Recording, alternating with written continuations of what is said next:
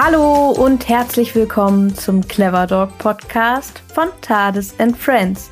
Ich bin Merle und heute gibt es ein QA für euch.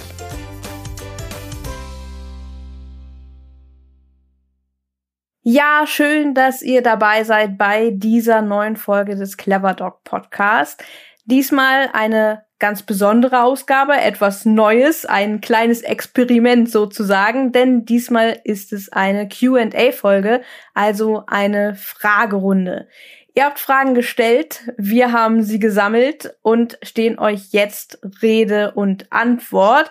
Und wie ihr hören könnt, ich rede von wir. Ich habe mir nämlich Verstärkung an meine Seite geholt, nämlich Ann-Sophie.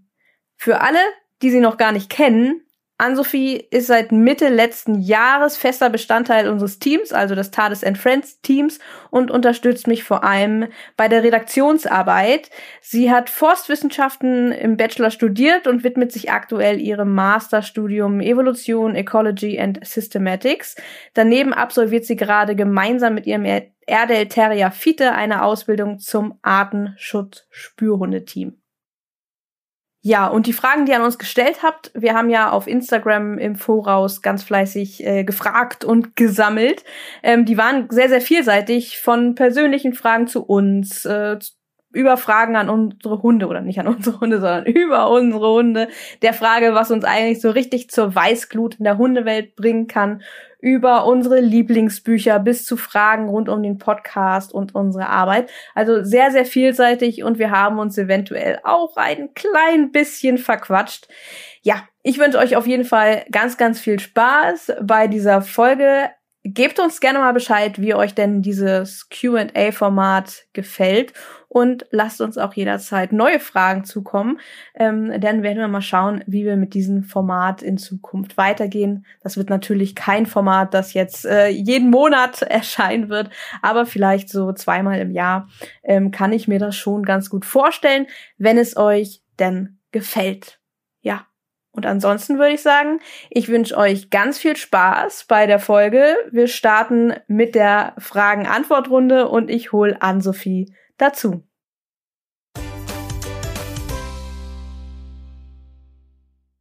Hallo Ann-Sophie.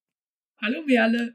Schön, dich endlich mal wieder hier im Podcast zu hören. Ich meine, ich höre dich ja regelmäßig, ähm, nahezu fast täglich. Aber ähm, im Podcast bist du ja noch eine Rarität sozusagen. Und wir kommen ja zusammen, um eine ganz besondere Folge heute aufzunehmen, nämlich das erste QA. Also wir beantworten eure Fragen, vor allem die Fragen aus unserer Instagram-Community, denn da haben wir nach Fragen gefragt. Und es sind einige zusammengekommen. Ich musste dann ein klein bisschen aussortieren, damit wir ähm, das heute wirklich nicht so ausufert. Die Folge soll nicht so extrem lang werden. Aber wenn euch das Format gefällt, dann können wir das Ganze ja auch nochmal wiederholen und ihr dürft jederzeit natürlich eure Fragen an uns stellen. Ja, ich würde sagen, gar nicht lang schnacken, starten wir mal los mit einer Frage, die ich äh, super lustig finde, weil ich sie nahezu in jeder Hundetrainerinnen-Folge ähm, an unsere GästInnen stelle. Da wird wohl jemand fleißig unsere Podcast-Folgen der Reihe da gehört haben. Nämlich die Frage ist, wie seid ihr auf den Hund gekommen? Ja, also ich fühle mich jetzt ein bisschen an die Folge mit Norman erinnert, wo er sagte, äh, ihm ist das langsam schon etwas über, dass die Leute auf ihren Websites immer schreiben, oh, ich habe als Kind schon Hunde so toll gefunden und ähm, dann wollte ich das unbedingt auch irgendwie zu Beruf machen oder als erwachsene Person machen. Und äh, ja, so war es aber bei mir auch und mir fällt da auch gerade keine originellere Formulierung ein. Also genau, ich hatte oder unsere Familie hatte, als äh, ich Kind war, allerdings keinen Hund und äh, ich habe das immer nur ähm, ja unbedingt haben wollen, einen Hund. Das ist einfach so ein, keine Ahnung, Gefühl gewesen, dass das äh, ja gut in mein Leben passen würde. Und ähm, dann hatte ich erst nach äh, meinem Abitur ein ähm, freiwilliges ökologisches Jahr gemacht auf einem Betrieb auch mit Schafen und so und habe dann überlegt, ach ja, vielleicht äh, gehe ich an die Landwirtschaft und dann beschäftige ich mich mit Hüterhundeausbildung, bin dann aber doch ähm, ja auf ein Studium der Forstwirtschaft umgeschwenkt und da war dann eigentlich wieder so der Hundebezug ähm, dass halt viele Leute irgendwie Jagdhunde schon während des Studiums ausgebildet hatten. Und irgendwie habe ich dann, ich glaube, im Laufe des Studiums davon gehört, dass es ähm, Artenschutzspürhunde gibt. Und äh, ja, dann habe ich irgendwie gedacht, ach ja, nee, das ist eigentlich genau das, was irgendwie mein Feld mit Hund ist, weil gut, das waren jetzt auch alles ähm, arbeitsbezogene Sachen mit Hunden. Natürlich kann man auch einfach so einen Hund haben, aber irgendwie hatte ich immer diesen abstrakten Wunsch oder diese abstrakte Idee, mit meinem Hund gemeinsam irgendwas äh, zu arbeiten oder ein konkretes Hobby zu haben. Und ähm, genau, dann, äh, weil man ja sonst als Student irgendwie eher weniger Grund hat, sich einfach so einen Hund anzuschaffen, weil das natürlich auch von Verantwortung und vor allem halt äh, finanziell schon ein großes Commitment ist, war das dann im Prinzip ähm, ja mein Weg, wie ich mir schon so früh quasi jetzt einen Hund zulegen konnte. Und äh, ja, so bin ich äh, im Prinzip schon jetzt auf so auf den Hund gekommen. Sonst wäre es wahrscheinlich erst später gewesen, wenn es in Anführungsstrichen nur ein Begleithund gewesen wäre. Einfach, genau, wenn man dann vielleicht sich nicht so finanziell und jobmäßig darauf ausgerichtet hätte. Aber genau. Und ich wollte neben ungefähr 30 anderen Rassen unter anderem auch immer einen Airedale. Hab da letztens erst meinen Wunschzettel gefunden, äh, wo ein kleiner Airedale-Welpe drauf sitzt und der hat so ein Halsband, um was Fiete, wo Fiete draufsteht und ist vielleicht ein bisschen kitschig, aber äh, ja, genauso ist es dann gekommen. Ähm, ja, ganz so ganz so spannend und äh, ganz so gut begründet wie bei dir ist das bei mir gar nicht. Das ist tatsächlich relativ langweilig und relativ einfach. Also eins haben wir gemeinsam. Ähm, ich bin tatsächlich auch in einer Familie groß geworden, die äh, äh, ohne Hund sozusagen ausgekommen ist und äh, durfte auch keinen Hund haben, wollte das immer. Ähm, und ähm, dieser Wunsch war sehr, sehr tief in mir drin und äh, ja, auch schon während Studienzeiten äh, hat das nicht aufgehört, aber ich habe dann immer gedacht, so nee, ich glaube, ich werde dem während des Studiums nicht gerecht und habe das dann immer so weiter rausgeschoben. Habe dann auch meinen Mann während des Studiums kennengelernt und der ja einen sehr ähnlichen Wunsch hegte wie ich. Das war schon mal gut. Und dann haben wir uns immer gesagt, so wenn wir fertig sind mit dem Studium, wenn wir in einem Haus wohnen und mehr Platz haben und äh, nicht mehr so ganz mitten in der Stadt wohnen, äh, weil wir haben damals tatsächlich äh, in Kiel eigentlich fast quasi direkt am Bahnhof gewohnt. Das habe ich nicht immer so für die schönste Gegend, ähm, um mit Hunden zu leben, äh, empfunden. Das mögen andere ganz anders sehen. Ich fand äh, so, ja, Kiel, ich weiß nicht, wer Kiel kennt, der wird vielleicht denken, ja, Kiel ist auch nicht so die schönste Stadt. Das habe ich sehr, sehr ähnlich empfunden und dachte, nee, hier möchte ich nicht täglich meine Runden mit dem Hund drehen. Und ja, dann hat sich das so ein bisschen verschoben und dann sind wir äh, umgezogen in meine Heimatstadt nach Lübeck zurück und dann wussten wir ja, das ist jetzt der Zeitpunkt und dann haben wir uns sehr intensiv mit dem Thema auseinandergesetzt und dann kam Tades in mein Leben und ja, da knüpft auch schon so ein bisschen die nächste Frage an, die ich hier auf der Liste stehen habe. Denn die nächste Frage ist, wie es überhaupt zu Tades und Friends gekommen ist. Also zu dem ganzen ganzen Bums sozusagen, zu dem ganzen Projekt, das wir hier äh, so am Laufen haben, wozu der Podcast auch gehört. Und ja, das ist mit Tades gekommen, ähm, hört man vielleicht auch am Namen. Denn als Tades da war, habe ich angefangen, mich sehr, sehr intensiv mit dem Hund auseinanderzusetzen. Ähm, kam ja selbst auch aus den Naturwissenschaften, also ich habe ja Agrarwissenschaften studiert und ähm, hatte dementsprechend, ja weiß ich nicht, auch schon so, ich glaube, jeder, der da im wissenschaftlichen Bereich ein bisschen unterwegs ist, der hat immer so den Impuls, sich über etwas, mit dem man sich intensiv beschäftigt, auch intensiv auseinanderzusetzen. Und das hatte ich halt auch. Und dann kam es halt so zu dem ganzen Projekt, weil ich immer das Gefühl hatte, es, es fehlt so viel an vernünftiger Kommunikation rund um Inhalte um den Hund. Natürlich gibt es Angebote, aber ähm, auch gute Angebote, wenn wir jetzt mal zum Beispiel über ähm, Marie Nitschner nachdenken mit ihrem Blog Hundeprofil, die ich extrem cool finde, die ich damals übrigens gar nicht kannte. Und wo ich dachte, das möchte ich gerne machen, denn Wissenschaftskommunikation war äh, schon zu Studienzeiten etwas, womit ich mich sehr viel auseinandergesetzt habe und das auch lange Zeit gemacht habe. Und ähm, da wusste ich, das möchte ich gerne mehr machen. Und dann ist es irgendwie dazu gekommen, so ein bisschen ungeplant und hat sich dann halt weiterentwickelt, bis letztendlich auch der Podcast entstand und alles drumherum. Ja, das ist eigentlich so die Grundbeschreibung, wie es eigentlich zu dem Ganzen hier gekommen ist. Und ja, das eine schließt so auf das andere auf. Das mit dem Hund und mit dem Projekt bei mir. Relativ simpel zu erklären.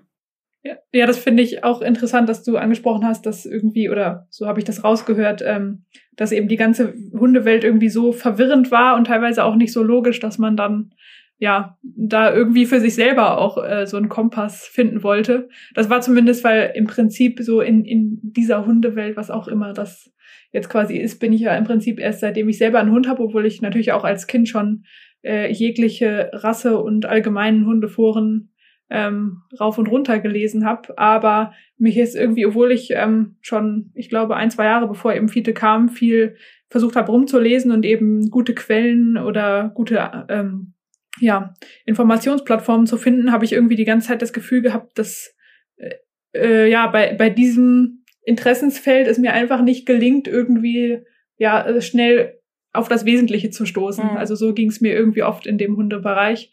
Und ähm, genau, deswegen, ich habe auch jetzt irgendwie immer noch das Gefühl, quasi nicht zu wissen irgendwie und nur so am Rand gekratzt zu haben. Aber ja, das äh, irgendwie ist die Hundeszene da halt auf ihre Art äh, speziell und sehr heterogen und sehr vielfältig und ja aus ganz vielen Gründen ähm, ja ganz teilweise nicht so durchschaubar. Und äh, ja, genau, das finde ich irgendwie lustig, dass es vielen Leuten so geht, dass äh, man irgendwie das Gefühl hat, so lange so ein bisschen zu schwimmen. Ja, total, total. Das äh, geht mir Geht mir bis heute auch tatsächlich genauso. Und es ist, ich meine, wir arbeiten ja sehr intensiv zusammen an unterschiedlichen Themen. Und wenn wir wirklich uns Themen aufgreifen, mit denen wir uns vielleicht noch nicht so intensiv beschäftigt haben, dann sind das tatsächlich, äh, das ist vielleicht für euch auch ganz interessant zu hören, sind das sehr intensive ähm, Auseinandersetzungen, die wir dann auch miteinander führen, beziehungsweise Diskussionen. Es sind jetzt keine Auseinandersetzungen, wir streiten uns nicht, aber wir diskutieren. Ist ja auch nur digital. Ist ja auch nur digital. Wir, kloppen, ja. genau. Äh, Corona hat alles äh, möglich gemacht, dass man sich äh, nicht Auge in Auge streiten muss. Nein, aber es ist ein sehr intensiver Austausch. Das bringt auch unheimlich viel Spaß und ähm, ja, so ist das. Ja, ähm, der ein oder andere oder die ein oder andere unserer Hörerinnen ähm, hat ja wohl auch äh, vielleicht schon so ein bisschen mitbekommen, dass äh, das Thema Zucht, Hundezucht so ein kleines Herzensthema, so ein, so ein Steckenpferd von mir ist, gerade auch, wo du halt drüber gesprochen hast, äh, so dieses Schwimmen. das ist ja ein Thema, wo ich äh, mich sehr, sehr viel aufhalte und auch sehr, sehr viel das Bedürfnis habe, da ähm, immer mehr erklären zu wollen, immer mehr Zusammenhänge herstellen zu wollen. Und das ist gar nicht so einfach. Und ich habe in diesem Zusammenhang, denke ich mal, da das dem äh, der Fragestellerin in dem Fall wohl aufgefallen ist, ähm, wieso ich mich eigentlich so gut damit auskenne oder wieso ich mich mit dem Thema so intensiv auseinandersetze. Und das ist in dem Zusammenhang jetzt auch sehr einfach zu erklären, weil wie gesagt, ich habe Agrarwissenschaften studiert und habe mich da im Studium schon sehr ähm, auf die Bereiche ähm, Tierzucht und Genetik äh, spezialisiert, beziehungsweise mich sehr intensiv damit auseinandergesetzt. Und als ich halt so in die Hundewelt gestolpert bin, war das ganz klar für mich auch ein Thema, mit dem ich mich sehr, sehr intensiv auseinandergesetzt habe. Auch da ich hier einfach sehr schnell, sag ich mal so, äh, darauf gestoßen bin, was hier eigentlich alles falsch läuft und auch teilweise sehr krass überrascht war, ähm, wie viel Problematiken hier doch vorhanden sind. Und äh, ja, dann kam halt eins zum anderen und ich musste mich damit sehr intensiv auseinandersetzen und ähm, wollte dann auch oder möchte bis heute und möchte immer weiter und das wird, denke ich, auch nicht aufhören, ähm, Wissen teilen und Information teilen, damit sich das Ganze vielleicht ein bisschen verändern kann. Ja, so ein bisschen mein Teil dazu beitragen. Ich glaube, was das Thema Zucht angeht, an Sophie, da weiß ich ja, dass äh, das bei dir tatsächlich auch äh, ein ja, ein Steckenpferd, aber vor allem äh, ein Thema, für das du dich sehr, sehr, sehr interessierst. Ist ja auch ein Grund, wieso wir letztendlich auch zusammengefunden haben. Ähm, das wissen unsere HörerInnen vielleicht auch gar nicht, denn du interessierst dich ja auch, auch sehr für das Thema Zucht. Wie bist du denn dazu gekommen? Genau, ich wollte auch gerade sagen, eigentlich ist das ja der Aufhängungspunkt gewesen, warum ähm, äh, ich glaube, ich sogar, genau, ja, natürlich, ich dir über Instagram geschrieben habe. Andersrum wäre es ein bisschen äh, merkwürdig gewesen. Nein, aber äh, genau bei mir war es im Prinzip so, ich habe ja jetzt nicht ähm, Agrarwissenschaften oder Tiermedizin studiert, aber ich habe mich eben schon als äh, Kind, ich weiß auch gar nicht, warum ich genau darauf gekommen bin, aber ich habe mich irgendwie für Genetik so ganz abstrakt interessiert und ähm, davor halt sehr für so Evolution. Ähm, ich glaube, das kam aus meiner Dino-Phase heraus, die wahrscheinlich jeder kennt, aber das ist bei mir irgendwie etwas eskaliert. Und ähm, genau, ich fand es immer so quasi als Sudoku-Alternative lustig, so Vererbungsschemata zu lösen und so. Und damals hatte ich eben Meerschweinchen und keine Hunde und habe dann irgendwie fand diese Farbgenetik-Sachen total interessant. Genau, auch wie die verschiedenen Farben entstehen und äh, ja, wie auch immer.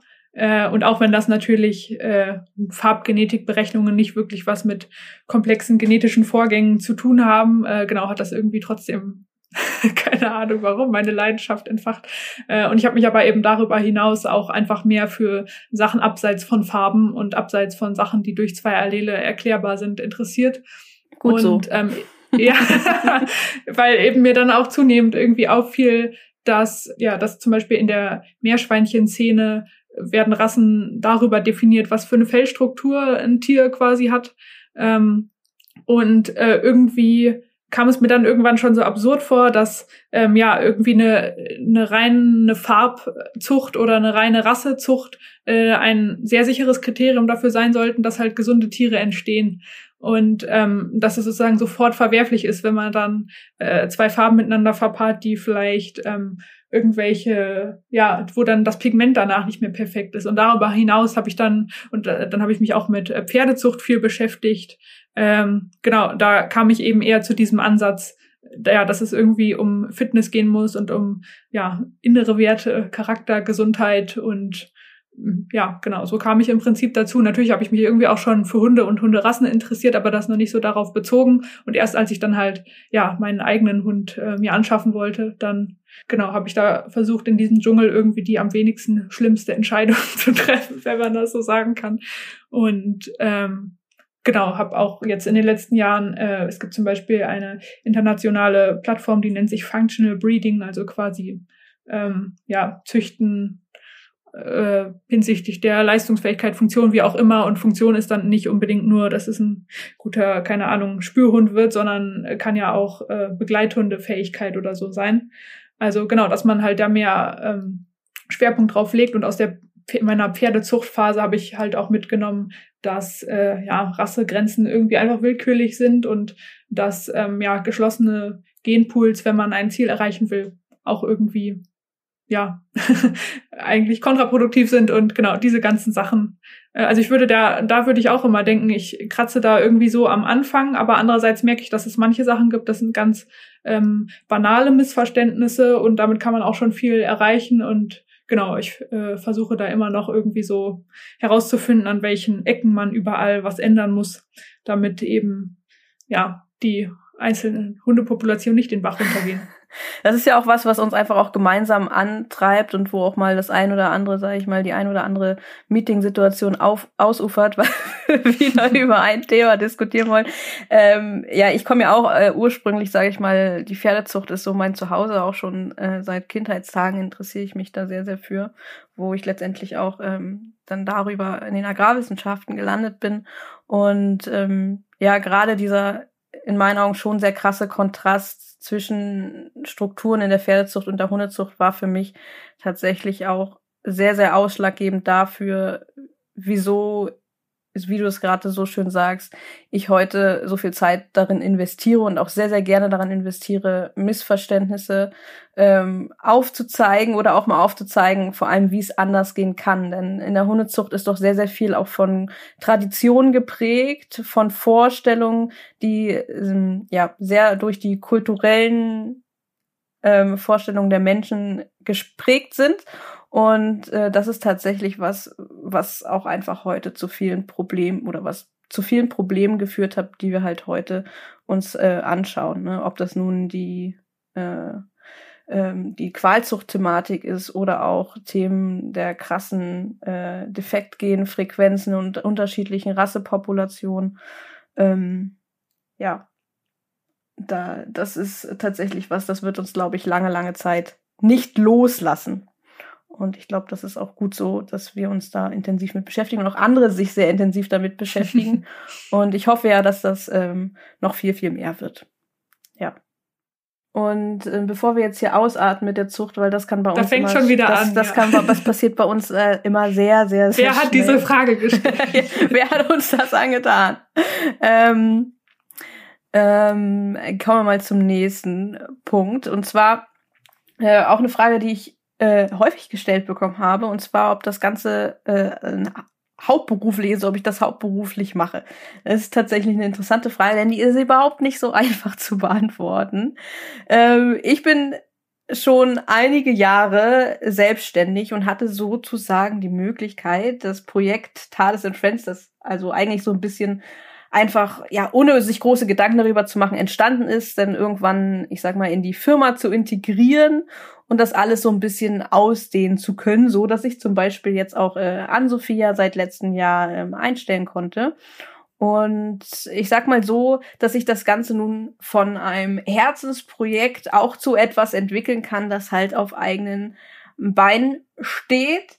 Und äh, aber noch ist das Ganze halt so, dass das natürlich, ich sag mal, innerhalb meiner Selbstständigkeit, innerhalb unserer Firma halt eben nicht das Hauptprojekt ist. Ich möchte dem Ganzen natürlich noch mehr Raum sozusagen geben und mein Ziel ist nachher nicht nur, dass das auf eigenen Beinen steht, sondern vielleicht wissen das der ein oder die andere, ähm, dass mein Wunsch so ein bisschen darüber hinaus ist, dass wir auf lange Sicht auch Projekte anderer unterstützen können, zum Beispiel in der Wissenschaft oder äh, auch im Tierschutz, also auch auf der finanziellen Ebene. Das ist so ein bisschen so eine Traumvorstellung von mir, so ein Wunsch. Und ähm, das hat natürlich noch einiges an Arbeit vor sich. Und ein ganz wichtiger Teil dabei ist zum Beispiel auch unser Campus, den wir in diesem Jahr deutlich ausbauen werden. Denn was halt auch viele nicht wissen, ist, dass wir halt mit dem Podcast hier zum Beispiel gar kein Geld verdienen und auch mit Instagram und Co. nicht. Äh, denn wir sind ja zum Beispiel, was Werbekooperation betrifft, auch äh, sehr, sehr strikt weil wir uns, äh, ich sag mal so, die Neutralität im gewissen Maße beibehalten wollen. Das heißt, redaktionelle Inhalte gehen bei uns immer vor. Also wir haben schon Beispiel sehr oft Anfragen für Werbeanzeigen hier im Podcast, die ich aber eigentlich immer ablehne oder ich habe sie bisher immer abgelehnt, ähm, weil das finde ich passt nicht ganz so zu dem, was wir machen. Natürlich schließe ich das auf Dauer nicht gänzlich aus, wenn es thematisch wirklich passt, aber redaktionelle Inhalte gehen da bei uns einfach immer vor und da muss dann auch erstmal was um die Ecke kommen, was wirklich passt. Also unser Hauptaugenmerk liegt da tatsächlich auf unseren ähm, Inhalten, die wir im Campus teilen und teilen werden ähm, für unser Projekt und alles drumherum ist jetzt nicht darauf ausgelegt, äh, irgendwie ähm, damit Geld zu verdienen. Also das sollen schon ich sag mal, qualitativ hochwertige Inhalte sein. Und ich möchte auch nicht in die Situation kommen, dass wir da, was nun den Podcast oder auch Artikel und so weiter und so fort betrifft, ähm, auf Quantität gehen, weil bei Quantität geht immer die Qualität verloren. Und äh, das möchte ich auf jeden Fall verhindern. Ja. Das vielleicht so ein bisschen grob dazu. Also Tades and Friends ist ein Projekt, das wächst und das wachsen soll und wachsen wird. Ja. Und in dem Zusammenhang ist natürlich auch eine Frage gestellt von, was du eigentlich bei uns machst. Was machst du eigentlich, Ann-Sophie? Was machst du das eigentlich? Ich mich auch, ja. Den ganzen nein, Tag. ich höre immer Hunde-Podcasts und nein, ähm, ja, ich glaube, der gemeinsame Nenner meiner Aktivitäten ist irgendwie so Recherche im weitesten Sinne. Also egal ob es jetzt sich um ähm, ja, wissenschaftliche Publikationen, Suchmaschinen handelt oder äh, ja, ob ich versuche, die Geheimnisse der Instagram-Hundenischen zu lüften und da irgendwie so, keine Ahnung, ähm, ja, äh, da irgendwie gucke, was die Leute bewegt oder so. Genau, also ich würde sagen, das ist irgendwie so Kern von den Aufgaben, die ich ähm, ja da erfülle. Und äh, ja, das kann halt dann sein, dass es in irgendein Instagram-Posting einfließt oder in einen Artikel oder vielleicht Grundlage für eine Podcast-Folge ist. Ähm, genau, oder jetzt halt die weiteren Angebote, die in Zukunft dann kommen werden. Genau, also ich würde sagen, eigentlich der gemeinsame Nenner ist Recherche, wenn man das so runterbrechen möchte. Genau, also Ann-Sophie unterstützt mich natürlich auch bei, ich sag mal, ähm, alltäglichen Aufgaben, die halt eben so anfallen im redaktionellen äh, Alltag. Also wie zum Beispiel Termine für mich koordinieren und Anfragen zu stellen und mit Gästen zu kommunizieren. Ähm, das gehört natürlich auch dazu. Aber ja, Recherche und auch selbst Content zu produzieren, also zum Beispiel Artikel zu schreiben, gehört dabei an Sophie auch dazu. Ja, aber Ann-Sophie ist ja auch nicht Vollzeit angestellt. Ann-Sophie ist äh, Werkstudentin. Und ähm, ich bin sehr froh, sie dabei zu haben. Oh, ich bin auch froh, da zu sein. ja, und wo du gerade schon angesprochen hast. Ähm, Re Recherchen und Redaktionen und so weiter. Eine Frage, die ich auch ähm, bekommen habe jetzt schon zum zweiten Mal. Die hatte ich tatsächlich nämlich auch schon bekommen, ähm, als wir diese Alltagsfolge äh, aufgenommen haben. Und äh, da war es nicht so ganz so passend, äh, darauf einzugehen, aber ich habe sie auch nochmal gestellt bekommen. Und zwar geht es um unseren Podcast. Äh, und zwar, wie viel Zeit wir da eigentlich reinstecken, an Sophie? Wie viel Zeit stecken wir in den Podcast? Ähm, ja, also dazu kann man vielleicht erstmal sagen, genau, also erstmal gibt's natürlich eine Anfrage und je nachdem, wie lange man braucht, um einen Termin zu finden, ja, zählt das natürlich auch irgendwie dazu. Ähm, ja, weil manche Leute, das war jetzt auch gar nicht abfällig gemeint, sondern auch einfach viel zu tun haben, weil wir einfach so hochkarätige Leute haben, die so viel zu tun haben. ähm, ja, genau. Und wenn man das schon dazu zählen möchte, und dann gibt es ja äh, immer ein Vorgespräch, äh, wenn man dieses Geheimnis enthüllen darf. Nein. Und äh, ja, und zwischen dem Vorgespräch und ähm, der eigentlichen Aufnahme liegt dann natürlich nochmal vielleicht Recherche irgendwie, welche Fragen man stellt, welche schon irgendwo gestellt wurden. Wer, wer kommt eigentlich, wer ist das überhaupt? Und ähm, ja, genau. Das würde ich sagen, gehört dazu. Und jetzt äh, genau, auch teilweise dann natürlich noch die Transkripte im Nachhinein oder du musst die Podcast-Folgen dann natürlich auch noch schneiden und. Ja, das ist eine ganz kleine Aufgabe. Äh, ja. Nein, also ich glaube tatsächlich, Ansvi hat ja vor allem auch schon mal umrissen, was da im Vorfeld eigentlich auch alles schon passiert. Und ich glaube, äh, der ein oder andere wird es vielleicht äh, erschrecken, wie viel Aufwand eigentlich das tatsächlich ist. Also ich denke, man kann sich mit Sicherheit auch ein bisschen weniger Aufwand machen, ähm, wir stecken schon in die Vorbereitung, wie Ann-Sophie gerade gut erklärt hat, sehr, sehr viel Aufwand. Also wir setzen uns zusammen und überlegen, wen können wir einladen, ähm, diskutieren da ein bisschen drüber, äh, fragen dann an oder auch, ähm, wenn ich mit äh, Jesse äh, die Talks plane, bespreche ich mit Jesse im Voraus, was für Themen, wen können wir einladen und so weiter. Und äh, dann machen wir die Anfragen. Dann haben wir Vorgespräche mit den Leuten tatsächlich, die ich für sehr, sehr sinnvoll halte. Und dann äh, geht es irgendwann an die Aufnahme. Die nehmen wir auf und ihr wisst, das könnt ihr sehr gut abschätzen, wie lange wir ungefähr aufnehmen. Das äh, kann ja manchmal auch schon die drei Stunden sprengen. Und danach geht es in die äh, Postproduktion. Da wird dann geschnitten und ähm, ja, auch wenn wir natürlich nicht den Podcast in kleinste Teilchen zerlegen, ähm, bedeutet das natürlich schon nochmal noch mal drüber zu hören. Wir schneiden jetzt nicht alle M's weg oder sonst was, aber manchmal ist dann gerade in solchen Talkrunden passiert dann schon mal irgendwas, dass äh, irgendjemand äh, gerufen wird oder schnell weg muss oder dass irgendwas passiert, dann müssen da natürlich schon manchmal Dinge rausgeschnitten werden oder ähm, ja, das ist natürlich auch das Thema. Das heißt, dann wird geschnitten, aber es wird nicht nur geschnitten, es werden dann auch die die Tonspuren äh, sozusagen ein bisschen bearbeitet. Das ist natürlich dann besonders äh, sinnvoll bei ähm, Personen, die halt eben ähm, jetzt nicht ein professionelles Mikrofon, Standmikrofon da haben und die Qualität dann ein bisschen, ich sag mal in Anführungszeichen, ein bisschen mieser ist. dann äh, gucke ich da, dass ich das ein bisschen optimiere, damit ihr das nachher angenehmer hören könnt. Und dann wird das alles ausgespuckt. Ähm, dieser Prozess, bis die fertige Datei bei mir liegt, kann je nach Podcastlänge, ich sag mal, für jede Stunde, die wir aufnehmen, sind es ungefähr zwei bis drei Stunden, die ich da rein investiere. Also es ist gar nicht so kurz. Und ähm, ja, zwei Stunden meistens. Also für so einen drei Stunden Podcast sitze ich dann schon sechs Stunden an der Postproduktion.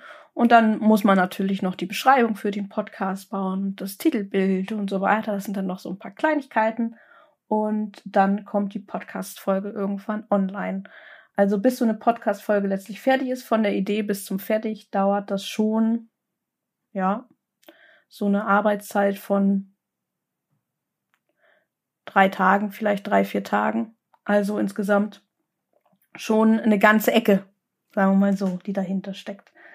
Ähm, deswegen haben wir ja auch gerade im letzten Jahr so ein bisschen runtergeschraubt von dem Anspruch, wöchentlich eine Podcast-Folge für euch da, da bieten zu wollen und dann lieber zu sagen, so, wir machen das jetzt lieber zweiwöchig und wenn es dann mal nicht geht, geht's nicht, dann geht uns, wie gesagt, die Qualität einfach vor der Quantität. Und das ist dann so. ich denke damit, äh, ich denke, dass ihr euch damit sicherlich ganz gut arrangieren könnt. Ja, die nächste Frage muss ich mir nicht mehr stellen, aber an dich. Wie wird man denn Gast im Podcast? Ähm, ja, habe ich, glaube ich, gerade auch schon so ein bisschen äh, angerissen oder du auch angerissen. Also in der Regel wählen wir die GästInnen aus und gehen auf diejenigen zu, die wir uns ausgesucht haben. Es hängt jetzt ja auch so ein bisschen vom Format aus. Also ähm, bei, also vom Format ab. Bei den HundetrainerInnen haben wir schon echt lange Listen und sind auch, glaube ich, ständig auf der Suche nach Inspiration. Ähm, bei den Talkrunden ist das tatsächlich so, da gucken wir dann natürlich, äh, was für ein Thema und wer könnte dazu passen. Und dann gehen wir auf Recherche und suchen, äh, suchen das sozusagen aus. Und was wir aber tatsächlich auch manchmal haben, sind halt Anfragen ähm, ob man Gast bei uns im Podcast werden dürfte, auch mit Themenvorschlägen und so weiter. Ähm, das finde ich an sich äh, auch immer ganz cool, weil ich finde es immer cool, wenn man sich irgendwie vernetzen möchte und wenn man Ideen teilt und da Ideen einbringt, äh, weil einem jetzt zum Beispiel unser Podcast gut gefällt. Finde ich äh, äh, super. Aber ähm, das hat natürlich immer so ein bisschen unsere Grenzen, denn wie gesagt, wir stecken ja sehr, sehr viel Zeit auch in äh, redaktionelle Planung. Und unsere Planung ist auch immer schon relativ weit. Das heißt, äh, spontan ist bei uns sowieso generell immer schlecht. Und natürlich versuchen wir auch, unsere Themen vielseitig und abwechslungsreich zu halten und auch äh, gerade bei der Hundetrainer-In-Reihe das auch möglichst abwechslungsreich zu gestalten. Und äh, das grenzt natürlich äh, so, ein, so ein bisschen ein, ähm, wie wir auf solche Anfragen äh, reagieren können, sage ich mal so. Also natürlich, ihr dürft euch immer gerne bei uns melden. Wir sind immer offen für Ideen, aber bitte, bitte nicht enttäuscht sein, wenn wir euch dann absagen müssen oder wir eine Idee, die wir cool fanden, dann auch mal auf eine lange, lange, lange, lange Back schieben müssen. Ähm, ja, weil wie gesagt, wir sind interessiert, den Podcast möglichst vielseitig zu gestalten. Wir haben eine relativ äh, langfristige Redaktionsplanung und das gilt für alle Formate. Ähm, ja, und unsere eigenen Listen sind natürlich auch schon sehr, sehr lang. Ähm, ja, und was die Talks angeht, sind wir da so ein bisschen flexibler. Ähm, aber bei den anderen Themen ist es dann, gestaltet sich das dann immer so ein bisschen schwieriger, was, sage ich jetzt mal, Initiative, Anfragen ähm, angeht. Aber ihr müsst keine Hemmung haben, uns zu fragen. Mehr als äh, ein Nein kann da auch nicht passieren. Wie gesagt, ich finde es an sich super, super cool, wenn jemand Lust hat, hier im Podcast zu sprechen und eine coole Idee hat. Teilt uns das mit. Es ist auch mitunter auch schon vorgekommen, dass äh, durch, ich sag mal, durch so eine Initiative, Anfrage ähm, jemand bei uns Gast oder Gästin im Podcast wurde. Aber bitte immer damit rechnen, dass wir leider Nein sagen müssen, weil wir eben halt nicht so viele Podcast-Slots im Jahr zur Verfügung haben und dann einfach gucken müssen, welche Themen wir ansprechen und welche nicht. Ja, aber wir sind für Inspiration immer offen. Ich hoffe, das hat die Frage ausführlich äh, beantwortet. Ja, hier steht jetzt auch noch so eine Frage, wie wählt ihr eure Podcast-Gäste aus? Aber ich glaube, das habe ich jetzt schon ähm, ausführlich beantwortet. Ja, genau, ich wollte gerade sagen, äh, ja, ist eigentlich schon. Ja, also meist ist das einfach, dass wir das gemeinsam machen. Ähm, ich habe eine lange, lange Liste an Ideen und äh, Ann-Sophie bringt auch sehr häufig Ideen ein. Und wenn äh, für den Talk zum Beispiel, den ich ja mit Jessie äh, zusammen mache, ähm, kommt, bringt Jessie natürlich auch Ideen ein. Und wir besprechen uns sehr, sehr viel und sehr intensiv äh, und äh, wenden auch relativ viel Zeit auf, äh, die Themen zu planen. Ja. genau, also ich würde sagen, es gibt so vielleicht einerseits halt, dass man versucht, eben diese Hundetrainer-Szene so ein bisschen abzudecken, dann andererseits irgendwie so ein Gefühl dafür zu bekommen, was gerade an Themen irgendwie in verschiedenen Nischen der Szenen kursiert vielleicht und dann natürlich Sachen, die vielleicht äh, im Kontext noch mit anderen Veranstaltungen sind, die dann einfach ein rundes Bild von irgendeinem Themenkomplex machen. Ja, genau. Ich würde sagen, das sind so diese so so drei Ansatzpunkte, wie man ja genau, wie man so Themen auswählt und das vermischt sich natürlich auch immer und ähm, ja, jeder hat auch eine andere Grenze, äh, was äh, ja verschiedene Sachen bedeuten. Für mich sind Leute, die mit äh, im Wolfsmonitoring mit ihren Spürhunden arbeiten, natürlich was ganz anderes als Leute, die äh, irgendeinem asiatischen Laubholzbockkäfer hinterherstellen. Aber äh, das kann für mich ist alles äh, für, gleich. Für Merle ist das alles das Gleiche. Das wäre so ein Beispiel. Nein, aber Nein, also wir gucken natürlich, dass die Themen möglichst für viele interessant ist und dass wir gucken, dass das nicht zu tief, aber auch nicht zu oberflächlich ist. Also das ist immer schon so eine Abwägungssache. Und ähm, Ann-Sophie ist immer so jemand, die geht sehr, sehr gerne sehr, sehr tief ins Detail. Und da muss ich sie manchmal bremsen und sagen, ich glaube, wir müssen es ein bisschen ein bisschen weiter an die Oberfläche gehen. Ähm, aber so passt es auch ganz gut. Ich bin ein Riesenfan von Teamwork und äh, gerade im letzten Jahr, ich finde, das hat den Podcast auch tatsächlich sehr bereichert. Ähm, vorher habe ich ja alles komplett alleine gemacht und ähm, das finde ich schon ganz toll, da noch jemanden an der Seite zu haben. Und ähm, ja, im Fall des Podcasts, was den Talk angeht, natürlich auch Jessie und für alles andere auch Ann-Sophie. Das ist, ist schon eine klasse Sache. Ja. Und was mir vielleicht auch noch wichtig ist zu sagen zu der Hundetrainerinnenreihe, das ist tatsächlich ein Ding, es ist für mich auch so ein mm, ja, ich sage immer Herzensprojekt, verwende dieses Wort im Überfluss, aber ähm, das ist mir sehr, sehr wichtig, denn ähm, uns ist auch sehr, sehr wichtig, die Vielseitigkeit einfach zu zeigen. Unterschiedliche Philosophien, unterschiedliche Ansichten. Natürlich hat das alles einen Rahmen, Tierschutzrelevanz und Unwissenschaftlichkeit äh, oder Wissenschaftsfeindlichkeit, das sind für uns Dinge, die No-Go sind.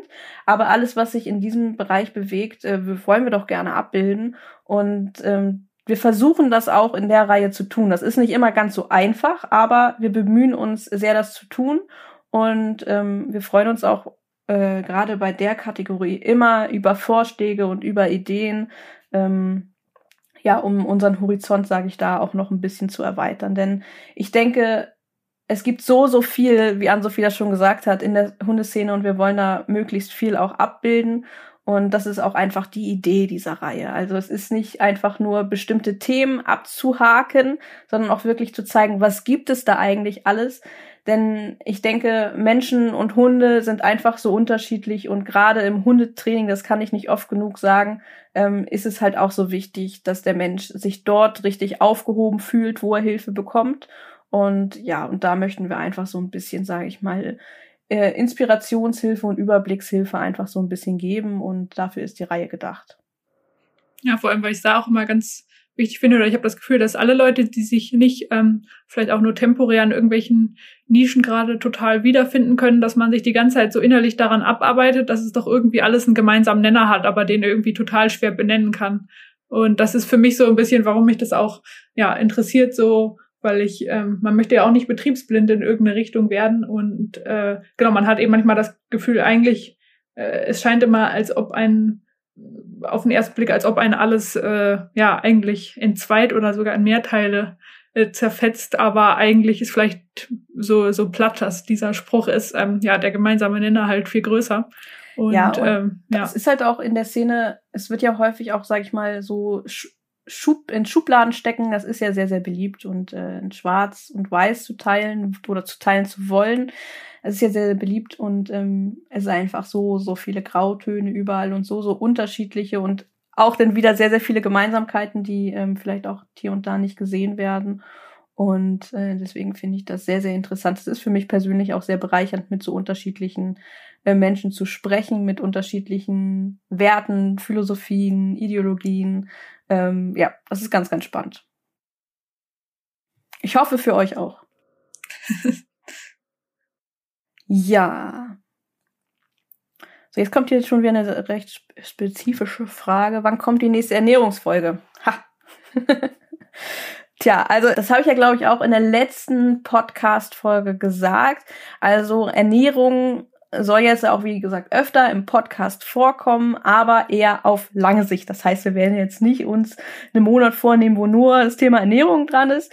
Wir werden natürlich gucken, dass wir das Ganze vielseitig gestalten und dazu gehört halt eben auch, dass wir jetzt nicht uns nur auf Ernährung fokussieren, sondern einfach die Ernährungsthemen auch hin und wieder einstreuen. Das heißt, auf die nächste Ernährungsfolge muss noch ein bisschen gewartet werden. Ich hoffe, das reicht als Antwort. Und, und ich weiß auch gar nicht, ob das jetzt noch äh, man dazu nehmen kann, aber ich persönlich finde immer, ähm, dass so allgemein oder dass es bei Ernährung auch gar nicht so viel zu sagen gibt, wenn es nicht, oder vielleicht ist das jetzt eine sehr gewagte These, wenn es nicht um sehr spezifische Fragen geht und ähm, genau, oder manchmal habe ich äh, ja das Gefühl, dass da halt viel mehr gesagt wird, als eigentlich klar ist oder so. Und ähm, Ann-Sophie, ja. Ann-Sophie hat jetzt noch ein bisschen Flashbacks äh, nach, ihrer, äh, nach ihrem letzten Artikel, der auch wirklich sehr, sehr, sehr viel Aufwand war für uns, äh, für uns beide, sehr, sehr viel Arbeit, die wir da hineingesteckt haben. Ähm, das, ja, Ernährung ist nicht einfach. Äh, Ernährung ist sehr, sehr groß und da ist es natürlich einfacher, sich auf ähm, ganz spezifische Fragestellungen zu konzentrieren. Und das Themenfeld ist wahnsinnig groß und natürlich planen wir auch, da entsprechend auch ExpertInnen hineinzuholen. Und das ein oder andere Thema, was wir auch noch äh, etwas allgemeiner anreißen wollen, ist schon äh, in unseren Hinterköpfen, aber wir planen dann natürlich auch, ähm, wie auch bei allen anderen Themen, auch mit anderen, sage ich mal, zusammenzuarbeiten und da Inhalte aufzuarbeiten in der Zukunft. Aber das alles auf lange Zeit. Ne? ähm, gute Weile und wie sagt man, gut Ding ähm, muss Weile haben oder gut Ding, mit Sprichwörtern bin ich furchtbar schlecht. Gut Ding will Weile haben, heißt das so? Ja, bestimmt. Stimme ich an. genau. Und äh, deswegen wird das noch ein bisschen brauchen, bis dem soweit ist. Ja. Jetzt gibt's noch eine andere Folge, eher allgemeiner, nicht nur zu diesem Podcast, und zwar, ob wir auch andere Podcasts hören oder ob wir nur den eigenen immer rauf und runter hören. Also ob andere Podcasts Konkurrenz sind und man die deswegen nicht. Interessante hört. Frage, interessante Frage. Ähm, also ich persönlich, äh, das wird glaube ich auch jeder wissen, der mich schon mal so ein bisschen persönlicher kennengelernt hat, bin nicht so der Ellenbogen-Typ. Ich bin eher so der Typ Better Together. Ähm, ich find's cool, was für eine Vielfalt an Hunde-Podcasts sich in den letzten Jahren so heraus äh, hat und höre auch gern mal in den ein oder anderen rein. Ähm, ja, also denke einfach, warum nicht? Warum sollte man da irgendwie in Konkurrenz denken? Ähm, da gibt's gar keine Not zu. Ja. ja, also ich weiß, also wenn es die Frage jetzt nicht gegeben hätte, hätte ich auch irgendwie nicht darüber nachgedacht, dass irgendwie Leute, keine Ahnung, gezielt alle anderen Podcasts boykottieren oder so. Ähm, ja, natürlich gibt's immer Sachen, die einem irgendwie nicht so liegen oder so, wobei ich muss auch sagen, ich habe überhaupt ähm, ja gar keinen richtigen Einblick in diese ganze Hunde-Podcast-Szene oder würde mir da nicht anmaßen, dass ich da total den Überblick habe, weil ich einfach äh, auch gar nicht so viel Zeit in den letzten Monaten hatte. Ich habe zwar immer irgendwie äh, tausende Podcasts in meiner Spotify-Warteschleife, aber äh, ja, genau, ich äh, höre da immer einzelne Folgen. Ähm, von verschiedensten Sachen und ja, auch nicht nur Hunde-Podcasts. Nein, ich höre auch nicht nur Hunde-Podcasts, aber ich höre auch Hunde-Podcasts und auch andere. Den Clever Dog Podcast höre ich selbst dann äh, relativ selten, weil ich ihn einfach beim Schnitt schon mehrfach höre und selbst dabei war und ähm, ja, dann ist dann nicht mehr so die Not, den eigenen Content hören zu müssen. Dann hört man auch gerne mal was anderes. Ja, also da ist einfach nicht so der Konkurrenzgedanke da. Aber ich glaube, was man an dem Punkt vielleicht mal sagen kann, weil das ist ja das, was wir produzieren ja sehr, sehr viel Content und wie gesagt, wir produzieren auch wirklich sehr, sehr viel Content, wo sehr, sehr viel Zeit hintersteckt. Was ich dann manchmal schade finde, ist, äh, wenn dieser sehr mühevoll aufgearbeitete und sehr mühevoll recherchierte und redaktionell zusammengestellte Content so eins zu eins übernommen wird äh, es ist auf Social Media ist das gang und gäbe, aber ähm, ja, das finde ich halt schwierig und gerade auch wenn es so um so ich sag mal, Marketing, ähm, Artikel, so SEO-Artikel von Firmen oder sowas geht, das ist dann halt schon sehr, sehr grenzwertig. Ähm, ja, natürlich ist es manchmal einfach so, dass manche Themen, ich sag mal, hip sind und zu einem bestimmten Punkt, zu, zu einem bestimmten Zeitpunkt einfach alle über ein bestimmtes Thema sprechen und dass da einfach viel drumherum aufgearbeitet wird und das meine ich auch gar nicht.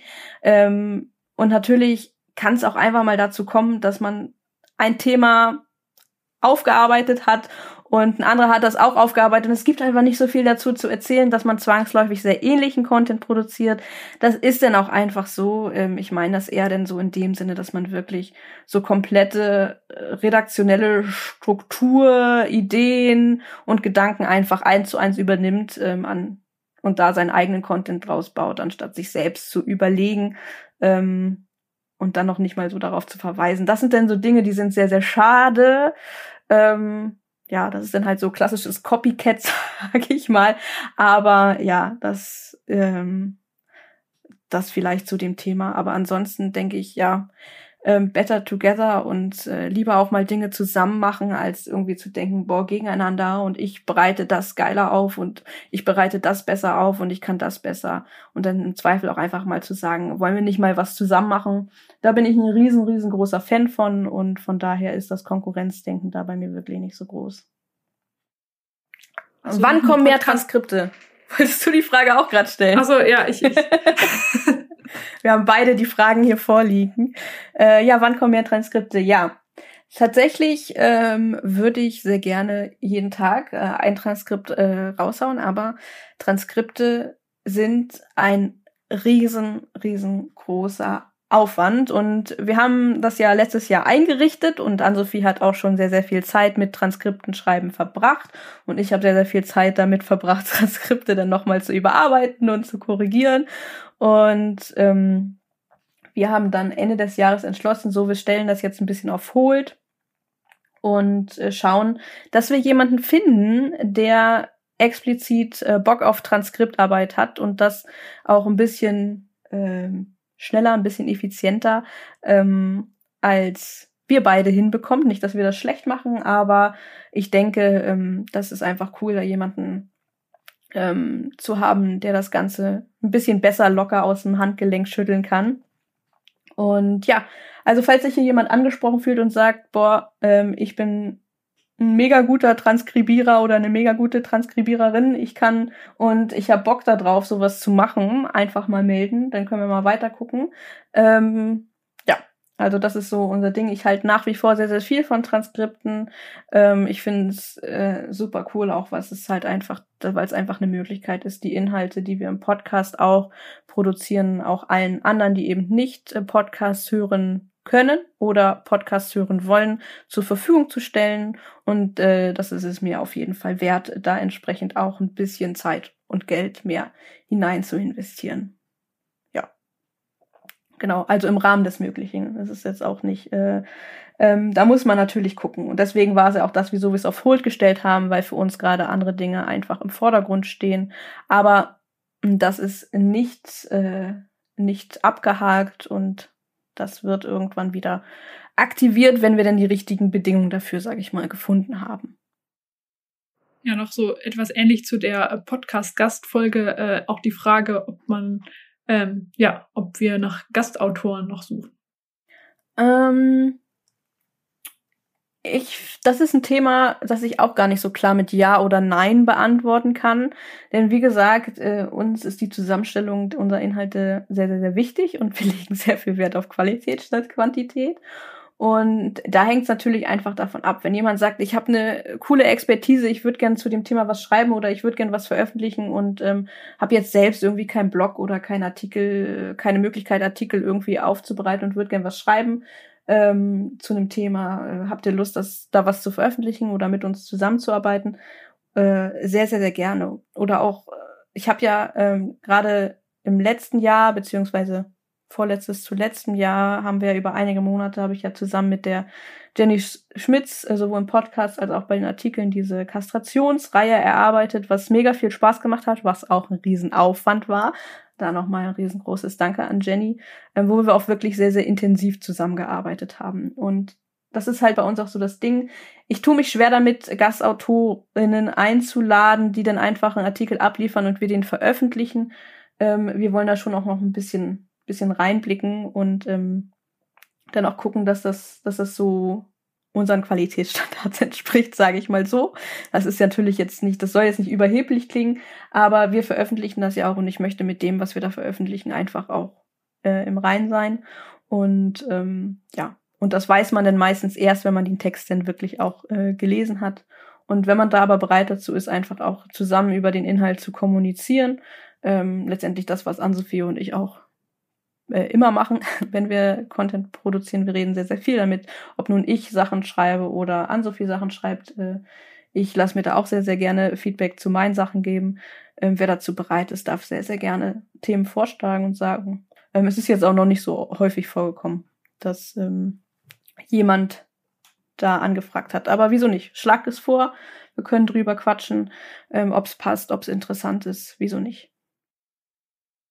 Ja, und dann jetzt äh, quasi ganz abseits von diesem Podcast und ähm, ja, redaktionellen Ja, jetzt kommen wir so ein bisschen in die, in die, in die softe Kategorie. Jetzt genau. jetzt Hast du eigentlich noch Hobbys? Äh, ja, ich, ich schätze mal, dass so ein bisschen äh, darauf bezogen. Ich weiß auch, wer die Frage gestellt hat, aber wir sind ja hier, machen die Fragen ja hier anonym. Es wird wahrscheinlich hinter dem Hintergrund, dass ich äh, sehr, sehr viel Zeit neben meinen anderen normalen Arbeitsprojekten in das Projekt Tales in Friends stecke. Ja, ich habe tatsächlich noch Hobbys. Mhm. Ich habe sogar relativ viele Hobbys und an so viel lacht, glaube ich, schon so ein bisschen, weil ich habe auch ein paar verrückte Hobbys. Aber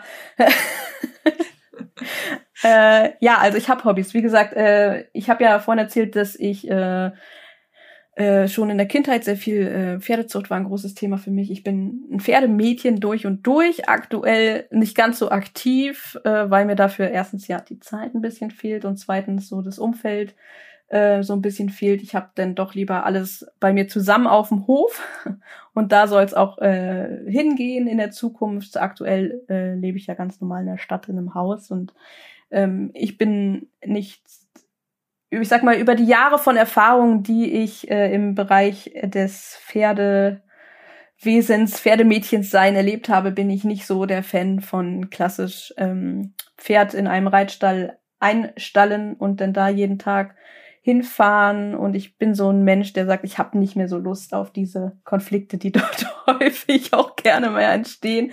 Ich glaube, da wird sich die ein oder andere oder der ein oder andere wiederfinden, der selbst ähm, da einfach äh, so ist, eine sehr, sehr gute Stallgemeinschaft zu finden, ist sehr, sehr, sehr schwierig und ähm, gibt es natürlich, aber mh, mm, ja, da habe ich gerade aktuell nicht so Lust drauf und schiebe das denn alles für mich noch ein bisschen weiter aktuell, ähm, bis ich selbst die Möglichkeiten habe, das einfach selbst alles bei mir ans Haus sozusagen zu holen.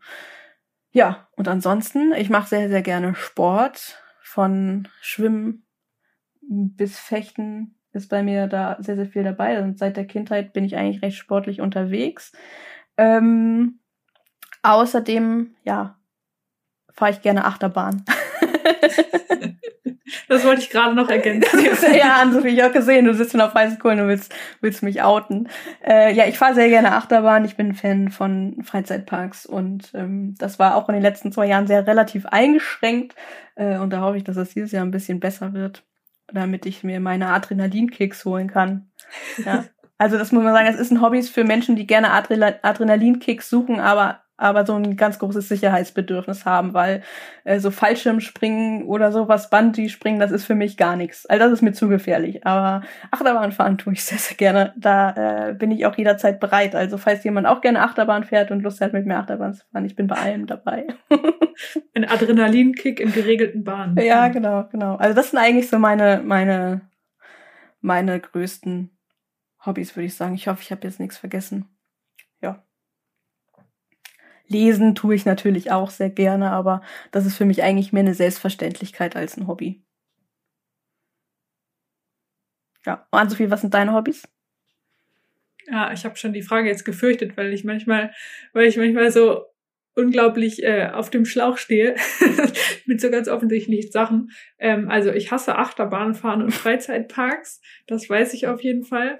Ähm, und ich habe ähm, zwar immer sehr viele Interessen, die wechseln auch irgendwie dauern. Manche kommen einfach wieder, manche begleiten mich äh, über Jahre oder auch nur eine Woche oder so. Also deswegen finde ich das total schwierig, ähm, jetzt gerade so auf den Punkt zu sagen. Ich, äh, keine Ahnung, ich mag sehr gerne Musik und äh, ja, habe das auch früher viel selber gemacht, äh, gerade so. Ach, das ja, habe ich auch was man als, ja. Was man als alte Musik bezeichnet, so Renaissance, Barock, historische Spielweisen. Wie sind die Wusste In ich gar Instrumente damals? Aha, ja. Wie waren die Instrumente damals? Wie war, ja, genau, wie ist das, äh, ja, genau, also oder also auch der, der Kontrast zwischen, wie kann man das modern interpretieren und den Geist von damals quasi übernehmen, weil, äh, ja, genau, man muss es ja nicht irgendwie einfach wieder nachmachen, man kann ja deren Ideen einfach ins Moderne übersetzen, aber ich äh, höre durchaus auch, ja, Musik der äh, dieser Jahrzehnte, ähm, genau, und habe halt selber äh, Barockgeige und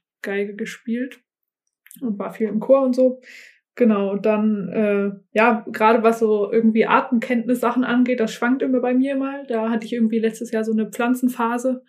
Ähm, und dann habe ich irgendwie wieder mich viel mit so Spurenlesen beschäftigt oder ja, keine Ahnung, das wechselt irgendwie immer, was dann gerade wieder aktuell ist und man hofft dann immer, dass man sich einfach an die Sachen mal wieder erinnert, wenn es dann wieder aktuell ist. Äh, ja, keine Ahnung. Tatsächlich fällt mir gerade nicht viel mehr ein, obwohl ähm, meine Umzugskisten eigentlich äh, Wände davon sprechen, dass ich mich leider für viel zu viele Sachen interessiere. Aber äh, ja, auch irgendwelche handwerklichen Sachen oder basteln oder malen. Und ähm, ich habe ja auch mal gedacht, ach, vielleicht werde ich ja einfach Wissenschaftsillustratorin oder so. Äh, ist bis jetzt nicht passiert, aber vielleicht nächstes Jahr. Und äh, nein. Okay. Ja, da vielleicht ein kleiner, kleiner Fun-Fact, äh, wenn Ann-Sophie mir Briefe zum Beispiel schickt, dann werden die immer schön illustriert. Also das darf ich auch immer schon erleben. Aber wo du es gerade sagst, ich merke gerade auch so, ne, also ich weiß ja, aus welcher Intention diese Frage gestellt wurde, ähm, ob ich überhaupt noch Zeit für anderes habe. Und dann merke ich ja, ich merke, dass einige meiner Hobbys, die ich sehr jahrelang gepflegt habe, echt ganz schön aufholt standen. Zum Beispiel, wo du gerade Musik machen angesprochen hast, äh, angesprochen hast, dass habe ich halt auch mein Leben lang gemacht. Äh, ich spiele Klavier, Gitarre und singe sehr gerne. Das ist tatsächlich die letzten drei Jahre sehr, sehr kurz geworden, äh, kurz gekommen. Und auch die Fotografie, die ich ja liebe und äh, auch sehr, äh, sehr gerne betreibe, ähm, die ist auch sehr, sehr, sehr kurz gekommen. Da habe ich mir jetzt tatsächlich auch für meinen nächsten Urlaub vorgenommen, das wieder zu intensivieren, denn das macht mir einfach unglaublich viel Spaß. Was Zeichnen und Malen angeht, bin ich allerdings sehr, sehr, sehr schlecht. ja, Fotografie ist auch irgendwie da, also äh, genau, ich habe auch lange total viel fotografiert. Ich habe zwar nur ein Objektiv, aber das äh, fordert einen dann ja auch, auch entsprechend raus. Und äh, erstaunlicherweise eigentlich seitdem ich den Hund habe, irgendwie habe ich, äh, wo, man, wo ich immer dachte, ja, ich werde auf jeden Fall einen Dokumentarfilm über sein groß werden drehen, habe ich natürlich nicht gemacht. Ich habe nicht mal wirklich, also es gibt kaum Bilder mit der guten Kamera von ihm, was irgendwie erschreckend ist. Aber ähm, ja, so wechselt sich das dann halt irgendwie ab. Aber da hatte ich jetzt schon wieder mehr Lust, das mehr zu machen. Und äh, und ich koche auch gerne und ich fuchse mich da auch so wissenschaftlich gerne ins ins Kochen rein und wie irgendwelche Aromen bei irgendwelchen Temperaturen, bei irgendwelchen Zubereitungsmethoden. Ja, da hätte ich ein Buch für dich, was ich dir empfehlen kann. Also ich, ich lasse mich ja einmal bekochen. Das hat vielleicht, hat man vielleicht schon mitbekommen, wenn man uns auf Instagram folgt. Äh, ich lasse mich ja einmal bekochen von meinem Mann, äh, der aber da sehr ähnlich äh, ähm, engagiert dabei ist wie du, auch was äh, so die Perfektion, sage ich mal, der Zubereitung angeht. Ja, es gibt so ein Buch, das ist, glaube ich, von einem Teilchenphysiker und einem Restaurantkritiker geschrieben. Und ähm, ja, ich weiß nicht, ob du das meinst, aber. Äh, ich meine das Buch von, wie heißt er, Kenji Lopez Alt, glaube ich. Nee, ähm, das kenne ich nicht. Ich mal, das weicht mir sehr vom Thema ab. Gleich wieder, als ob ich doch nicht genug. Wie gesagt, ich bin null Experte. Ich weiß nur, das ist, das ist die Kochbibel meines Mannes. Oha, okay. Ja, ich bin gespannt. Ich gucke das nachher mal nach. Ja. Okay, sind wir sehr vom Hundethema abgewichen. Was, was ist die nächste Frage? Hm.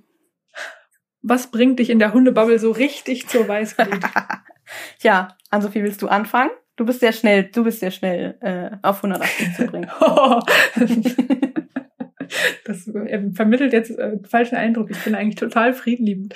Nein, ja, das aber, stimmt, ähm, das stimmt. Das, soll, das, das sollte, wollte ich nicht damit sagen. Das wollte ich nicht damit sagen. Nein, aber stimmt auch eigentlich. Ich, äh, ja, also ich, ich glaube, ich kann schon irgendwie auf eine Art äh, so hartnäckig sein und eher weniger, das, weil ich das will, sondern weil irgendwie äh, keine Ahnung, ich glaube, ich habe irgendwie einfach so eine Art Gerechtigkeitsbedürfnis oder so, wenn man das so sagen kann. Und das jetzt gar nicht nur im positiven Sinne, weil das quält einen manchmal so, dass man irgendwie das Gefühl hat, äh, man muss ähm, da irgendwie zu einem konstruktiveren Diskurs beitragen, ohne jetzt zu sagen, dass ich irgendwie von den Themen selber immer total viel Ahnung hätte oder so, aber dass man halt manchmal das Gefühl hat oder es äh, sieht man ein Missverständnis, was recht einfach zu lösen wäre und dann wünscht man sich natürlich, dass man das auflöst, um irgendwie ja zu einer handlungsfähigeren oder verbesserten Lage beizutragen. Und äh, ja gerade natürlich bei so Sachen, die sich eben dann nicht mehr rational oder logisch erklären lassen,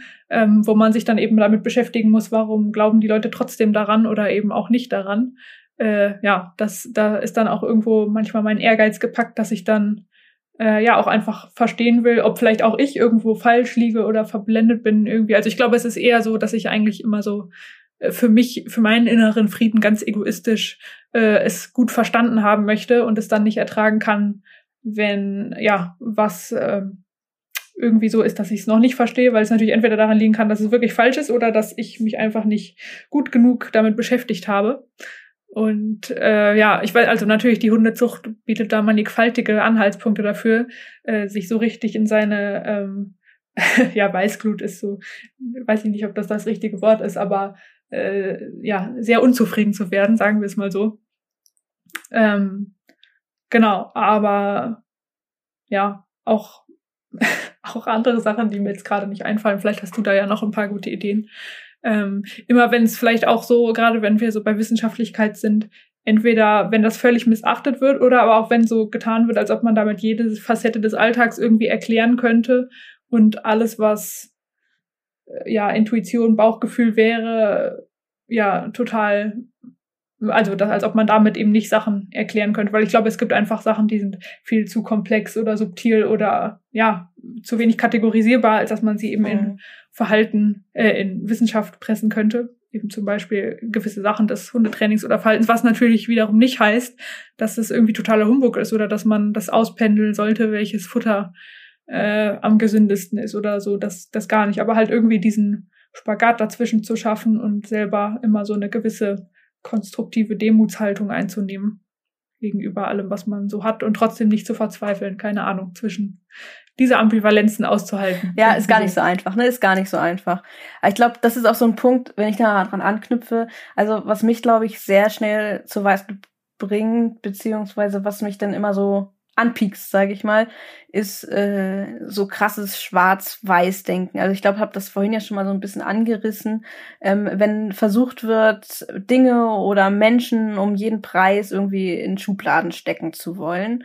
Und vor allem ganz, ganz schlimm, was mich halt so wirklich, äh, ja, was soll ich sagen, wütend oder was mich dann halt so wo du gerade über Gerechtigkeitssinn gesprochen hast, was mich dann so ein bisschen ja erzürnt ist, wenn für den eigenen Zweck, ich sag jetzt mal andere, diskreditiert oder angegriffen werden. Ne? Also das, das, das finde ich ganz, ganz schwierig. Das ist ja zum Beispiel auch so ein Thema, ähm, was in der Welt der HundetrainerInnen in der letzten Zeit recht häufig auffällt und was mir persönlich selbst ein bisschen Bauchschmerzen macht.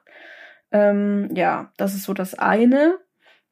Und das andere, klar. Also beim Thema Hundezucht äh, passiert das bei mir auch relativ schnell. Da geht es dann vor allem darum, ähm, wenn Grundlagenwissen einfach nicht verstanden werden will.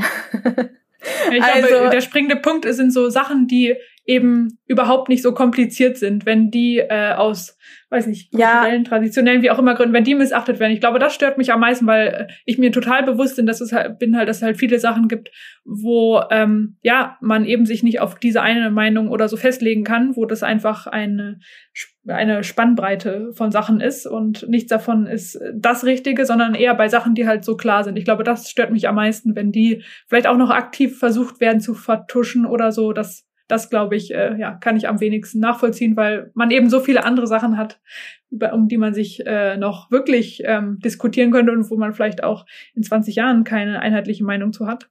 Ja, ähm, natürlich, natürlich. Genau. Ja, also was wirklich, also wie gesagt, ich habe das ja auch bewusst betont, dieses, wenn Grundlagenwissen nicht verstanden werden will, weil gerade im Bereich der Hundezucht und gerade wenn es um Genetik und komplexe Zusammenhänge geht, dann ist das manchmal gar nicht so einfach.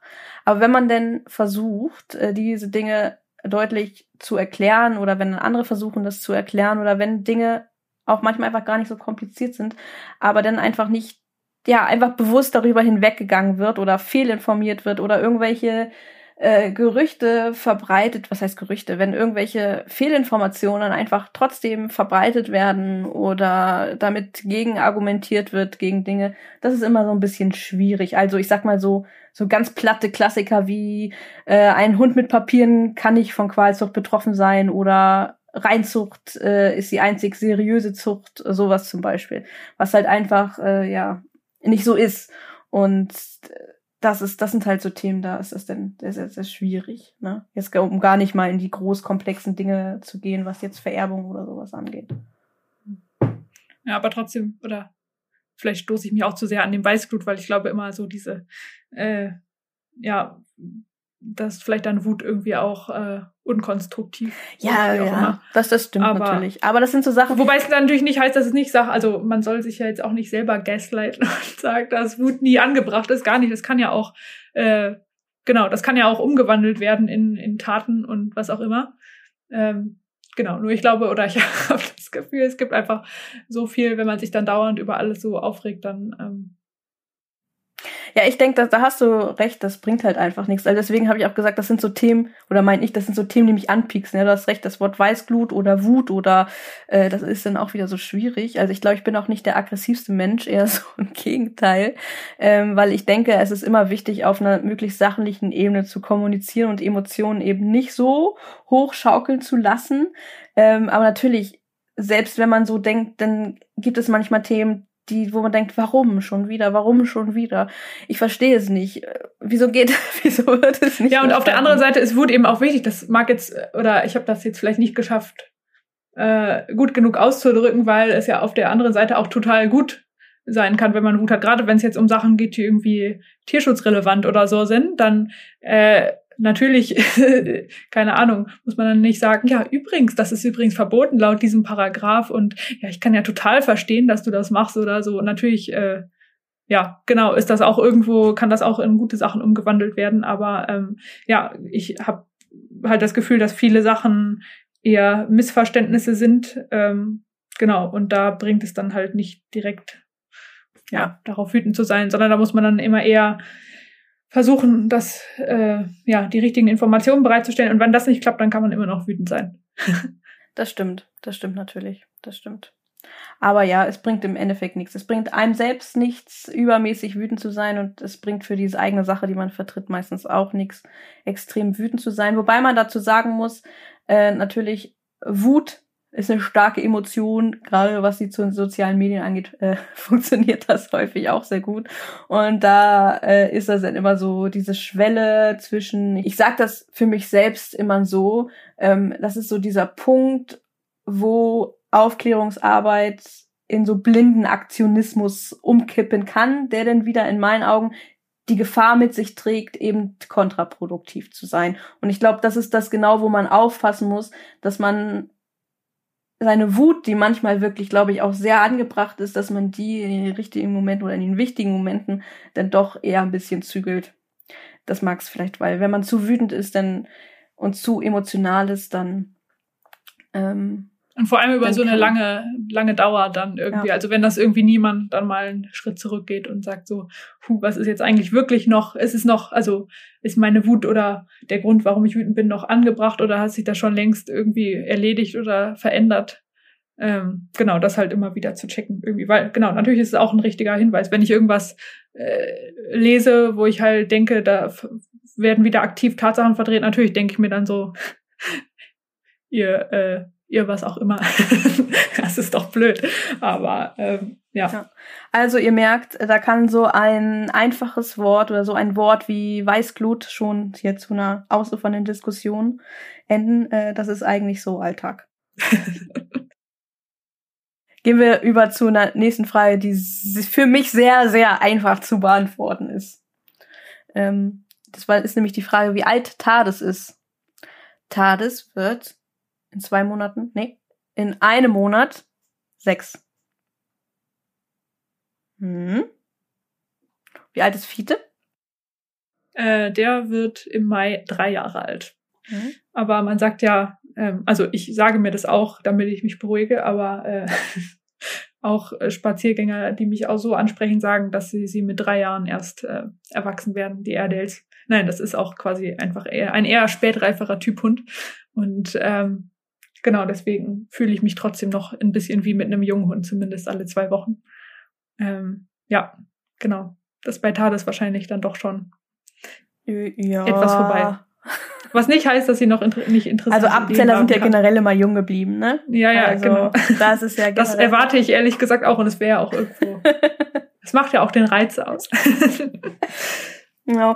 Jetzt ist so die nächste Frage, die da anknüpft, das habe ich so ein bisschen sortiert, ähm, ist dann, ob wir, die war mehr oder weniger, da gab es einige Fragen, so ich sag mal, das ist der Klassiker, äh, ob es Baustellen bei uns mit den Hunden gibt, was uns nervt oder was wir an unseren Hunden äh, lieben. Auch so ein Klassiker, den ich ja auch gerne mal in. Also da bin ich natürlich ganz schnell mit fertig, weil, also bei mir gibt's überhaupt nichts, was schlecht läuft. Also bei mir läuft alles, deswegen. Ja. ja, ich weiß auch nicht. Äh, wobei, keine Ahnung, es, ich würde jetzt wirklich nicht sagen, dass es total schlimme Sachen irgendwie gibt. Ähm, wobei ich gerade gestern noch einer Hundetrainerin in der Nähe geschrieben habe, weil ich ja einfach mal ein paar Sachen nochmal die Außenperspektive haben wollte. Äh, und ja, irgendwie sowas wie, dass Orientierung und Leinenführigkeit tatsächlich verbindlich sind. Das äh, ist, denke ich, noch ausbaufähig, weil in manchen Momenten da läuft so, dass ich denke, oh ja, ich bin so ein unglaublich fähiger Hundehalter und ich weiß genau, was die Leute meinen, wenn man am unsichtbaren Rand miteinander äh, durch zwitschernde Heidelandschaften spazieren geht. Ähm, ja, aber es kann halt eine Woche später auch mal ein ganz anderer Tag sein. Und äh, ja, keine Ahnung, da bin ich genauso aufgeschmissen oder wie auch immer, wie alle anderen auch. Und äh, ja, keine Ahnung. Also ja, es gibt irgendwie ganz viele Sachen, wo ich an mir selbst zweifle oder keine Ahnung, an meinen Entscheidungen, an was auch immer. Das äh, würde, glaube ich, sogar den Rahmen sprengen, wenn ich das hier jetzt alles aufzähle. Weil ich auch immer sehr selbstkritisch bin. Was man dann wieder hinterfragen könnte, ob das überhaupt gut ist, weil man dann okay. denkt, oh, bin ich jetzt eine gute Führungsfigur? Okay, okay, ähm, okay. Äh, ja, dann werde ich dich deswegen, mal schnell Deswegen habe ich einfach gesagt, es läuft alles gut. Äh, weil, ja. Ich ja. meine, dass dieses Wörtchen Baustelle ist ja auch, ja, also ähm, ich denke, es hängt auch immer einfach von einem selbst ein ab, äh, wie man gern seinen Alltag Hund hätte. Das haben wir ja letztens in dieser Talkfolge auch ausführlich besprochen. Und dann, ähm, ob das so läuft oder ob das nicht so läuft. Und da muss ich eigentlich auch groß sagen, also unser Alltag läuft. Also da ja, habe ich wenig, worüber ich mich beschweren kann, sagen kann, boah, dieser Hund hält mich in meinem Alltag unglaublich auf. Eigentlich gar nicht. Also wir haben zwei Themen, die eigentlich so ein bisschen Dauerbrenner bei uns sind. Das ist eine kleine äh, Leinpöblerin manchmal. Aber wir gehen denen mit sehr, sehr viel Entspannung, mit sehr, sehr viel Ruhe an und versuchen uns davon nicht äh, stressen zu lassen. Und wenn wir das so handhaben, dann ist das auch keinerlei Problem. Also sage ich, da sind vielleicht mehr wir als der Hund eigentlich der Faktor. Und ähm, ja, und Appenzeller sind halt, mögen halt nicht so gerne Fremde im eigenen Haus. Ja, das wollte ich auch gerade sagen. Da muss man dann halt auch mal gucken, was ist überhaupt realistisch für meinen Hund, weil genau, natürlich so, deswegen wollen wir auch zu der Trainerin, Fiet ist jetzt kein ausgewachsener Leinenpöbler oder so, aber ähm, ja, an manchen Tagen findet er das Spiel, ich starre die entgegenkommenden Hunde an schon ziemlich lustig. Und ähm, ja, um das einfach nicht weiter auszubauen, äh, ja, genau, gehen wir zum Beispiel auch dahin. Ja, das fand ich so ähm, schön, was. Genau, oder auch allein bleiben, das ist natürlich so ein Klassiker, keine Ahnung, der wahrscheinlich ganz viele betrifft. Äh, ja, da haben wir auch aus, auf jeden Fall noch Ausbaupunkte. Andererseits ist eben immer die Frage, der individuelle Hund und der Typ Hund, wie, wie lange kann der das überhaupt? Oder gibt's Sachen, die so prägend waren, äh, manche Hunde können ja scheinbar irgendwie sechs bis acht Stunden alleine bleiben und das ist kein Problem für die. Und äh, für andere Hunde kann das halt einfach niemals, niemals das Ziel sein. Und ja, aber da denke ich halt, hilft es immer, das irgendwie von außen einordnen zu lassen. Und genau. Ja, ja. also es ist halt auch wirklich, ja, es ist halt immer so eine, so eine relative Sache. Und da muss ich halt wirklich sagen, ähm, das, wenn man mal so wirklich drüber nachdenkt, mein Hund kann, also Talis kann ohne Probleme alleine zu Hause bleiben. Ähm, sie geht an nichts ran. Also ist zum Beispiel auch, ich kann äh, Leckerli-Dose offen stehen haben, die wird dann nie im Leben dran gehen. Ich habe regelmäßig meine äh, meine Tasche, die ich unterwegs für die Runden mitnehme, da sind Leckerlis drin, die hängt so, dass sie mit der Schnauze super sofort reinkommen und die geht da nicht ran. Ich mache mir da schon gar keine Gedanken mehr drum. Äh, das ganze Hundefutter steht im Keller in einem Raum, der nicht verschlossen ist. Die, die würde da niemals rangehen. Ich habe mir da noch nie im Leben Gedanken drüber gemacht. Da dachte ich letztens, oh, wenn hier mal ein anderer Hund einzieht, dann muss, kann, könnte es sein, dass ich da mal mehr drüber nachdenken muss. Also dieser Hund macht mir einfach, die ist so pflegeleicht. Ähm, da weiß ich nicht, da kann ich nicht wirklich von großen Baustellen reden. Äh, wie gesagt, Themen, an denen wir arbeiten, sind einfach Klassiker und das ist nichts, was alleine vom Hund ausgeht, denke ich mal. So, und damit komme ich aber gut klar. Ich fand das so schön, was Jenny in der letzten Podcast-Folge, also im letzten Clever Dog Talk da gesagt hat, zähl doch mal, wie viele Stunden ist das eigentlich, die dein Hund an der Leine gedöns macht und es ist es wert, sich deswegen so viele Gedanken zu machen und sich so zu stressen. Das ist, fand ich sehr, sehr, sehr, sehr gut und ich muss tatsächlich sagen, seitdem ich äh, angefangen habe, mir halt eben nicht mehr so viele Gedanken drum zu machen, wird's auch schwupps besser. ja, also das ist auch so ein bisschen mein Mindset, wobei natürlich an den Tagen oder in den Wochen, wo eben gerade diese Leinenführigkeit ein äh, sekündlicher Diskussionspunkt zwischen uns zu sein scheint, äh, genau, natürlich äh, stresst mich das und ähm, ja, wie auch immer. Und genau deswegen möchte ich das ja jetzt eben auch ändern oder irgendwie einen anderen Blick darauf kriegen oder wie auch immer. Aber ähm, ja, genau, natürlich fallen mir irgendwie Sachen ein, wo er auf interessante Ideen kommt, aber keine Ahnung, das ja. gehört irgendwie auch dazu. Ich glaube, ich bin auch gerade einfach in so einer Phase der Akzeptanz. Also genau, also vielleicht kann es auch sein, dass ich in einem Monat irgendwie denke, wie konnte ich damals ja, äh, so, ja, also da kommt die Frage halt gerade frei darüber reden, aber jetzt gerade kann ich leider nicht so viel Negatives. Ja, also ich, das äh, ist, ich bin halt auch einfach gerade in so einer Phase der Akzeptanz, wo ich sage, es ist alles wie es ist. Ich habe einen, einen aufgeregten Hund, ich habe einen Hund, äh, der ähm, äh, nicht so auf fremde bei uns zu Hause steht, das nicht so toll findet, aber es ist ja alles nicht in den Maßen, wo es überhaupt nicht managebar ist. Es ist eigentlich alles super easy managebar. So, Punkt. Und deswegen akzeptiere ich das, wie es ist. ja, ich bin mal gespannt, was ich in zwei Wochen über diesen Podcast denke, ob ich dann noch genauso. ich hätte gerne noch mal eine Wiederholung. Nein, ja, aber genau. ja. ja. Da versuche ich mir auch gar nicht mehr so viel Gedanken drüber zu machen. Das habe ich früher viel, viel stärker gemacht, viel, viel stärker. Ich glaube, das war auch sehr, sehr kontraproduktiv. Äh, Aber es ist natürlich auch wechselseitig, weil mit der Zeit natürlich auch Sachen aus verschiedenen Gründen vielleicht auch mal besser klappen und dann denkt man direkt, ach ja, das ist, weil ich äh, so tolle Entscheidungen getroffen habe und manchmal, keine Ahnung, ob das jetzt irgendwie doof ist oder ob das auch gar nicht stimmt, da würden wir vielleicht auch Hundetrainerinnen sagen, das doof ist, aber manche Sachen sind, glaube ich, auch einfach Zufall oder persönliche Entwicklung des Hundes oder äh, persönliche Entwicklung von sich selber, die man nicht aktiv irgendwie herbeigeführt hat. Und ähm, genau, deswegen würde ich jetzt auch nicht sagen, dass alles, was bei dem Hund gut ist, weil ist, weil ich so tolle Entscheidungen getroffen habe oder so. Das würde ich mir jetzt nicht anmaßen. Ähm, ja, genau, aber gerade klappt es halt gut und ich kann aber auch verstehen, oder das kenne ich auch selber, dass man irgendwie Sachen auch viel zu lange durchdenkt, bevor man sich Hilfe holt, weil man irgendwie denkt, man müsste das alleine können. Und das kenne ich definitiv auch von mir selber und da versuche ich jetzt aktiv dagegen zu arbeiten, dass ja. man aber ich muss sagen, das auch ich kenne auch machen kann. Das umgekehrte Gefühl, das Gefühl, ich muss mir unbedingt Hilfe holen. Das, das, ja, das auch, ja. Das, das also, kenne ich auch. Und das hatte ich auch ja. sehr lange Zeit. Und ich muss auch sagen, der Podcast und äh, die Kommunikation mit so vielen unterschiedlichen HundetrainerInnen hat mich äh, zeitweilig äh, ein bisschen ähm, verrückt werden lassen. So viel Info, so viel Gedanken und dann kam so, oh, ich muss das mehr angehen, ich muss das mehr angehen, oh, ich muss zu dem ins Training gehen, ich muss dahin gehen und ich weiß nicht. Und ich habe dann irgendwann gesagt, so, nee, hier Cut, jetzt gucken wir mal ein bisschen auf uns selbst und entspannen uns und eigentlich weiß ich viel und ich weiß, äh, wie einfach wir manche Sachen hinbekommen können und jetzt gucken wir einfach mal auf uns und äh, kriegen das schon irgendwie hin, entspannt durch den Alltag zu kommen. Und es ist ja auch so, es war ja auch kein kein eigentlich genau. kein so also, riesengroßes. Ich denke auch, wir haben wir haben Spaß zusammen oder wir wissen was oder ich weiß, was ihm Spaß macht und umgekehrt und äh, ja, Okay. Ähm, next Frage. Ann-Sophie, hast du schon mal über einen Zweithund nachgedacht?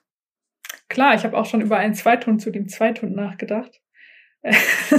Nein, also äh, ja, ich hatte auch, bevor ich einen Hund bekommen habe, immer so, dachte ich so, ja, im Dreijahrestakt, dann ähm, kommen irgendwie neue Hunde und irgendwie auch äh, dachte ich immer, ach, es wäre irgendwie schön, so abwechselnd ein, ein Second-Hand-Hund oder einen Hund aus dem Tierschutz zu haben und einen von irgendwie guten Züchtern, ähm, weil ich irgendwie beides gleichermaßen unterstützenswert finde.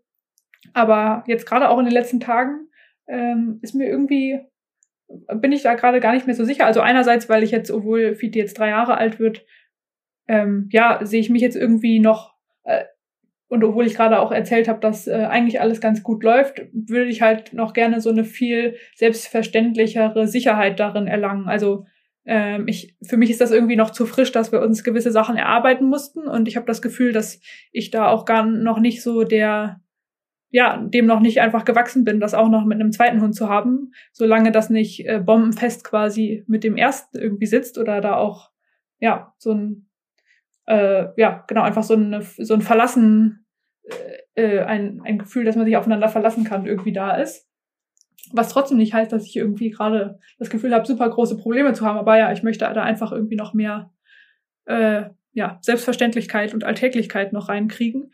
Und deswegen, obwohl Fiete eben drei wird, äh, ja, habe ich jetzt nicht Planungen für den nächsten Hund. Und was noch eigentlich fast noch ausschlaggebender ist oder genauso, ist natürlich auch einfach das Finanzielle irgendwie. Also, äh, ja gut, ich studiere jetzt gerade noch, aber auch allgemein, ähm, genau, ist es halt einfach, äh, ja, ein Hund zu haben ist ein Privileg und zwei, drei, vier, fünf erst recht. Und ähm, genau, und da es geht nicht mal nur um finanzielle Sicherheit, sondern natürlich auch, dass man die Hunde dann irgendwie unterbringt oder ja, die Wohnung und so hat. Und deswegen, es wäre zwar cool und äh, ich habe auch schon ganz viele Ideen, äh, wo ich da auf die Suche gehen könnte, welche Rassen, welche oder welche Tierschutzorganisationen, welche Züchter mich interessieren würden, aber wahrscheinlich nicht.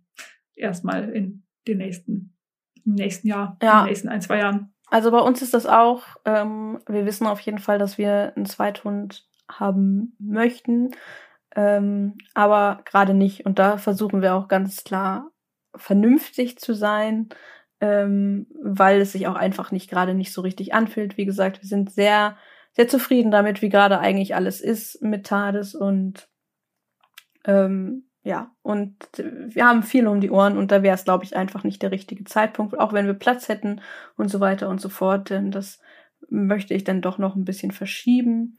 Ähm, habe mir in der Hinsicht auch noch nicht zu viel Gedanken gemacht, ob das ein Hund aus dem Tierschutz werden wird oder äh, ein zweiter Appenzeller, womit ich auch wirklich sehr liebäuge, weil ich diese crazy Hunde einfach äh, liebe.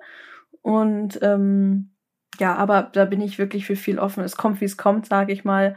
Und ja, also was bei mir auf jeden Fall klar ist, falls es ein zweiter Appenzeller wird, dann erst dann, wenn wir wirklich auf dem Land wohnen mit Hof und viel Platz, weil ich wirklich in den letzten Jahren gemerkt habe, ich glaube, das, das fühlt sich für mich die richtige Umgebung für so einen Appenzeller an, wo sie sich wohlfühlen und ähm, ähm, wo sie so ihre Dinge, die sie mitbringen, richtig ausleben können. Und das würde ich gerne beim nächsten Mal von Anfang an so haben wollen. Und deswegen kommt das hier jetzt für mich aktuell nicht in Frage. Ja, aber ansonsten warten wir ab und es kommt, wie es kommt.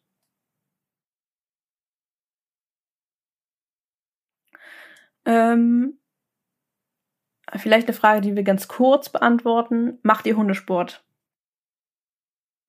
Ich habe immer total viele Ideen, aber ich bin jetzt nicht in irgendeinem Hundesportverein. Ich bin natürlich auch durch Studium recht viel in den letzten Jahren irgendwie umgezogen. Ich habe immer gedacht, ach ja, Longieren würde ich gerne machen und Dummyarbeit und ja, vielleicht noch eine andere Form der Nasenarbeit. Ähm, aber nee, also wir machen eigentlich keinen Hundesport. Wir machen halt äh, Wandern mit Zuggeschirr und Zugleine. Aber ähm, ja, das ist jetzt nicht so, wie andere Leute Carnicross machen auf irgendwelchen äh, Wettbewerben und keine Ahnung, mit speziell ausgeklügelten Ernährungssystemen für Hund und Halter. Ähm, ja, aber natürlich hat quasi Fiete seine, ist jetzt nicht im offiziellen Einsatz, also ich arbeite jetzt noch nicht mit ihm irgendwie ähm, als Gutachter oder in der Selbstständigkeit, aber äh, da nehmen wir natürlich auch öfter Kurse und trainieren das auch selber für uns. Genau. Ja, also was den Hundesportteil angeht, kann ich mich da nur anschließen. Also wir sind da auch nicht äh, professionell, semi-professionell unterwegs. Ähm, was wir halt sehr gerne machen, ist laienhaft so ein bisschen äh, Dummy-Arbeit. Das möchte ich auch in diesem Jahr noch ein bisschen intensivieren, aber nicht irgendwie großartig angeleitet oder in einem Verein oder Wettbewerbe oder sowas. Ähm, das überhaupt nicht. Was mich schon immer so ein bisschen gereizt hat, ist Agility. Das hat sich jetzt bei uns einfach nicht so ergeben. Ähm, aber mal gucken, vielleicht wird das ja was, was ich in der Zukunft vielleicht noch mal mache. Ähm, ja, mal gucken. So, nächste Frage. Liebster Urlaubsort mit Hund? Fragezeichen war die Frage. Ja, Ann-Sophie, wo fährst du am liebsten hin? Ich war noch nie mit Hund im Urlaub. Nein, noch nie. Noch nie. Ja, das, äh, da merkt man auch erst dran, wie, wie viel ich in den letzten Jahren im Urlaub war. Also wenn, als Urlaub zähle ich dann eigentlich immer nur die Spürhundeseminare, wenn das als Urlaub zählt. Ähm, und die waren quasi über ganz Deutschland verteilt. Hm. Ja, aber sonst, äh, genau, wenn ich mal irgendwie Freunde besucht habe, ich äh, mag die Rhön sehr gerne. Zum Spazieren gehen und ähm, ja, ich muss auch unbedingt mit Hund ans Meer. Äh, da war ich zwar einmal für einen halben Tag, aber äh, ja, das, äh, ja, keine Ahnung, ist wahrscheinlich so ein totales Klischee-Reiseziel, aber das war auch in diesem äh, Wunsch, in der Wunsch, in, auf dem Wunschzettel auf Platz eins mit diesem Hund, äh, der Fiete heißt, ans Meer zu gehen. Das war irgendwie als Kind meine Traumvorstellung, so wenn es so ganz doll stürmt im Herbst an so einem leeren Strand lang gehen und äh, ja, genau, mit dem Hund. Deswegen vielleicht wäre das das. Oder ja, wir haben ja auch schon im Discord-Talk gesprochen, was es für Wanderziele alle gibt. Also mhm. ich habe gar nicht so, ich habe gar nicht so das Ziel. Ich glaube, äh, ich kann mich für ganz schön viele Sachen begeistern. Deswegen, ja. Ja, also meine Antwort ist, glaube ich, relativ kurz. Äh, ich fahre unglaublich gerne nach Dänemark an die dänische Nordsee oder auch Dänemark im Allgemeinen. Ähm, ich, ich liebe es dort einfach, äh, mit Hund unterwegs zu sein. Ähm, Gerade an der Nordsee natürlich. Äh, ja, das ist einfach so mein liebster Urlaubsort mit Hund. Ich denke ähm, an der äh, niederländischen Nordsee, wo ich noch nicht mit Hund war, aber wo ich auch schon war, ähm, ist das auch ähnlich schön. Ähm, was ich an Dänemark auch einfach liebe, sind die tollen Ferienhäuser. Da finde ich, kann, kann die Niederlande einfach nicht so mithalten. Vielleicht bin ich da auch in den letzten Jahren auch einfach krass verwöhnt, was das angeht. Äh, das finde ich in Dänemark einfach schöner. Und ja, ansonsten, ähm, das ist jetzt kein Urlaubsort, aber äh, so eine Wohnmobiltour mit Hund, äh, davon träume ich gerade so ein bisschen. Vielleicht wird das in diesem Jahr mal was. Mal gucken. Aber liebster Urlaubsort definitiv dänische Nordseeküste. Ähm, ja. Jetzt kommen wir aber mal zu unserem letzten Fragen, Fragenblock. Nicht letzte Frage, aber letzter Fragenblock. Ähm, ganz, also in letzter Zeit recht häufig und auch beim, als ich die Frage gestellt habe, habe ich die Frage bekommen, wo ist das E-Book hin? Ähm, ja, das E-Book, äh, das ich ja vor zwei Jahren mal geschrieben habe zum Thema Modehunde, Qualzucht und Adopt und Shop, wieso wir über äh, Hundezucht sprechen müssen. Das wird gerade aktuell immer noch überarbeitet. Wie gesagt, wir haben so viel um die Ohren. Das steht leider auf der Prioritätenliste gerade ein bisschen weiter unter, aber es wird dieses Jahr auch in der ersten Hälfte dieses Jahres überarbeitet und kommt wieder frisch dran. Ähm, es ist gerade ein bisschen versteckt, sage ich mal, so dass ähm, man nur da drauf kommt, äh, wenn man zufällig äh, den passenden Podcast dazu hört oder äh, irgendwie ähm, in alten Beiträgen irgendwo Links dazu findet. Also ist nicht ganz weg, aber es wird nochmal aktualisiert und angepasst und vielleicht wird es oder ganz bestimmt äh, wird es in diesem Jahr da auch noch ein bisschen Neues an Freebie E-Book Content geben. Das ist zumindest der Plan. Ja. Ja, und dann, wann gibt es endlich wieder Quizze? ja, ich weiß. Wir hatten 2020 2020 hatten wir das Jahr auf Instagram, in dem wir jeden Mittwoch ein Quiz hatten.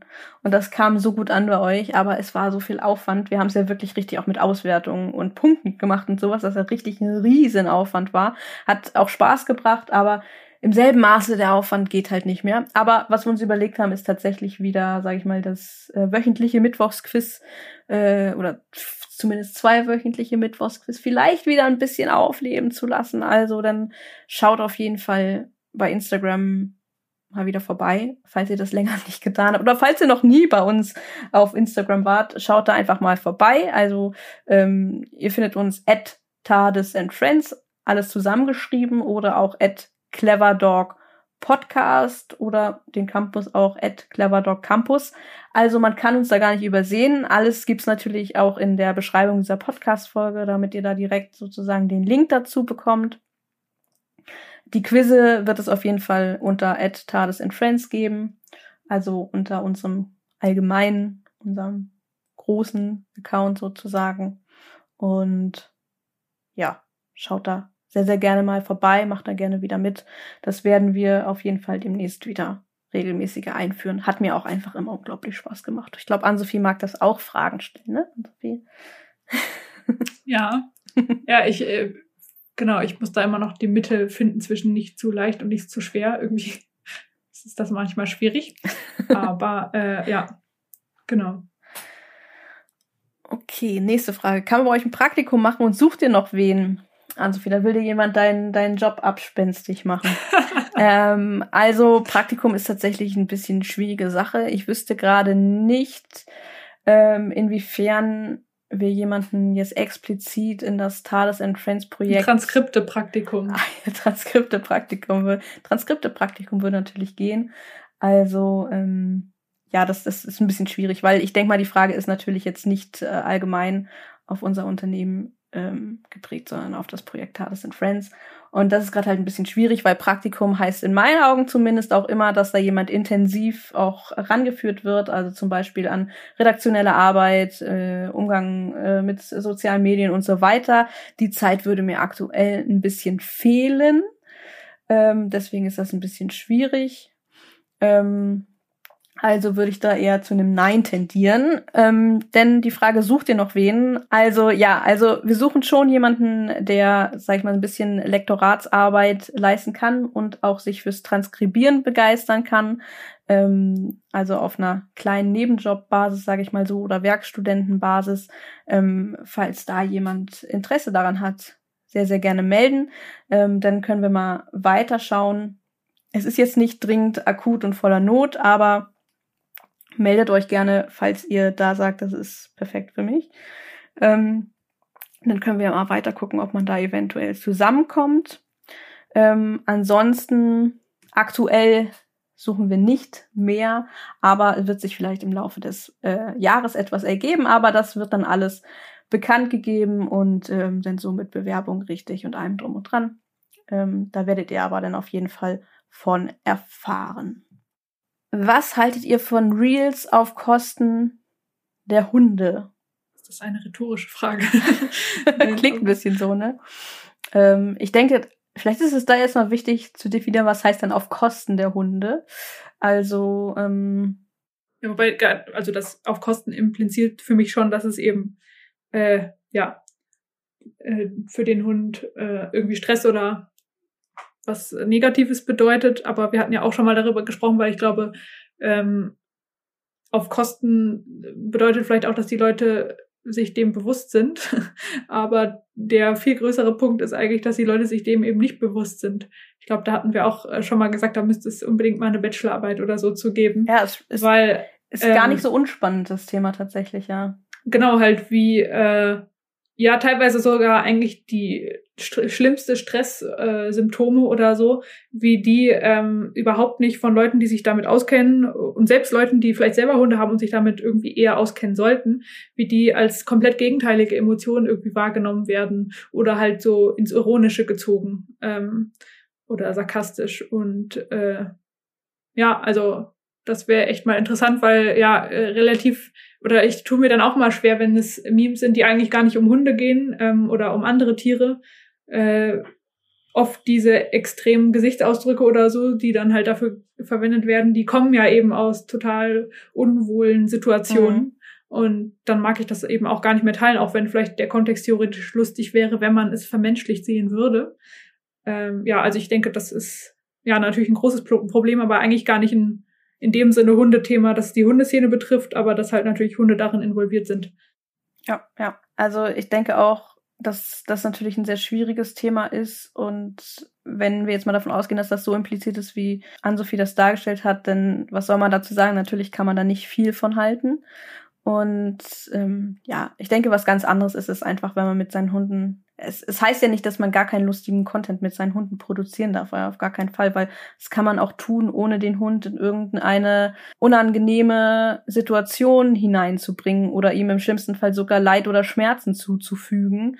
Ähm, das geht natürlich auch, ja. Und ähm, ob das nun künstlich mit irgendwelche, irgendwelche Tricks gestellt sind, äh, wo der Hund ordentlich für bezahlt wird, oder ähm, dass das irgendwelche Zufallsvideos sind, äh, wo der Hund drauf ist, ist doch, das, das ist doch völlig in Ordnung. Aber äh, alles andere ist in meinen Augen einfach ein absolutes No-Go. Und ich finde auch, ähm, es ist krass zu beobachten, wenn ich mal einfach durch Instagram durchscrolle, wie viel das einfach an Inhalt ist, der halt genau das ist, was Ann-Sophie beschrieben hat.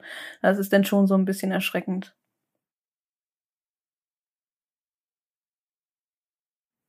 Ja. Wir kommen jetzt auch zu unseren letzten beiden Fragen, die ich äh, ganz mit Absicht ans Ende dieser Fragerunde sortiert habe. Denn das passt ganz, ganz gut, weil es ist, äh, dieses Thema ist immer äh, am Ende auch unserer Talkrunden ähm, angebracht und kommt immer da zur Sprache. Und zwar wurden wir natürlich auch gefragt, was wir denn gerade lesen und was wir empfehlen können. Und dann auch noch, was unser liebstes Hundebuch ist. Und ich hoffe, dass wir jetzt nicht zu sehr ausarten, aber ich denke, das kriegen wir schon hin. Ann-Sophie, was liest du gerade rund um den Hund? Hm. Ich glaube, ich lese seit zwei Jahren die gleichen Sachen, weil ich irgendwie einfach nicht dazu komme. Ich weiß auch nicht, wie ich es geschafft habe, als Kind irgendwie 13 Stunden am Stück zu lesen und dabei irgendwie 700 Seiten oder noch mehr zu vertilgen. Irgendwie weiß nicht, ob mir die Zeit oder das Durchhaltevermögen in den letzten Jahren fehlte, aber äh, ich glaube, das Buch, wo ich es noch am ehesten schaffe, es zu lesen und was ich auch äh, lese, weil ich es ziemlich cool finde, ist von Marie Nitzschner die Persönlichkeit des Hundes, heißt es, meine ich. Kosmos Verlag von letztem Jahr oder so. Ähm, genau, ja, also da mag ich einfach äh, alles irgendwie dran und trotzdem habe ich noch nicht geschafft, es fertig zu lesen. Aber äh, ja, das ist einfach, mit diesem Buch kann man nichts falsch machen. das, äh, ja, da kann man immer noch was draus ziehen und man kann ja Bücher auch mehrmals lesen. Und ähm, ja, genau. Ich denke generell im Kosmos Verlag gibt es einige ganz nette Bücher, aber auch außerhalb dessen. Ja, definitiv, definitiv auch außerhalb dessen. Ähm, Oder ich lese natürlich auch gerne ähm, irgendwie äh, irgendwelche Arten, wie man Hunde dazu bringt, Sachen aufzuspüren und auch ganz viele verschiedene, auch Sachen, die man erst gar nicht nachvollziehen kann. Da habe ich mir jetzt relativ viele so äh, ja schon verschiedene Trainingslehren durchgelesen.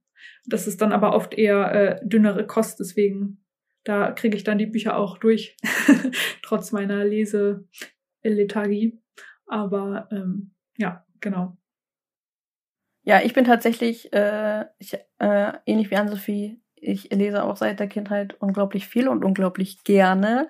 Und ähm, ja, tu das auch immer noch. und äh, ich würde uns einfach mal sagen, welche Bücher ich aktuell lese. Das ist aber komplett ohne Wertung, denn ich bin tatsächlich so jemand, gerade was so Sachbücher angeht. Ich lese immer so durcheinander. Das heißt, ich fange mehrere Bücher gleichzeitig an und lese die dann so parallel und kann deswegen noch keine abschließende äh, Äußerung zu diesen Büchern, die ich aktuell lese, geben. Aber ich sag einfach mal, was ich lese. Ähm, ich lese aktuell ähm, Ernährung und Verhalten beim Hund von Sophie Strothbeck und Bernd Schröder. Dann lese ich, was ich unglaublich spannend finde, ähm, Health and Welfare of Brachycephalic Companion Animals. Ähm, spannendes äh, Buch, ähm, unter anderem, wo auch äh, ein Autor ähm, mit dabei ist, der unter anderem auch, ähm, ich sag mal, Autor meines äh, Lieblingsbuches, in Anführungszeichen, ist, das ich euch auch gleich vorstellen werde. Und äh, was ich auch gerade lese, ist Entschleunigung von Mensch und Hund von Thomas und Dina Baumann.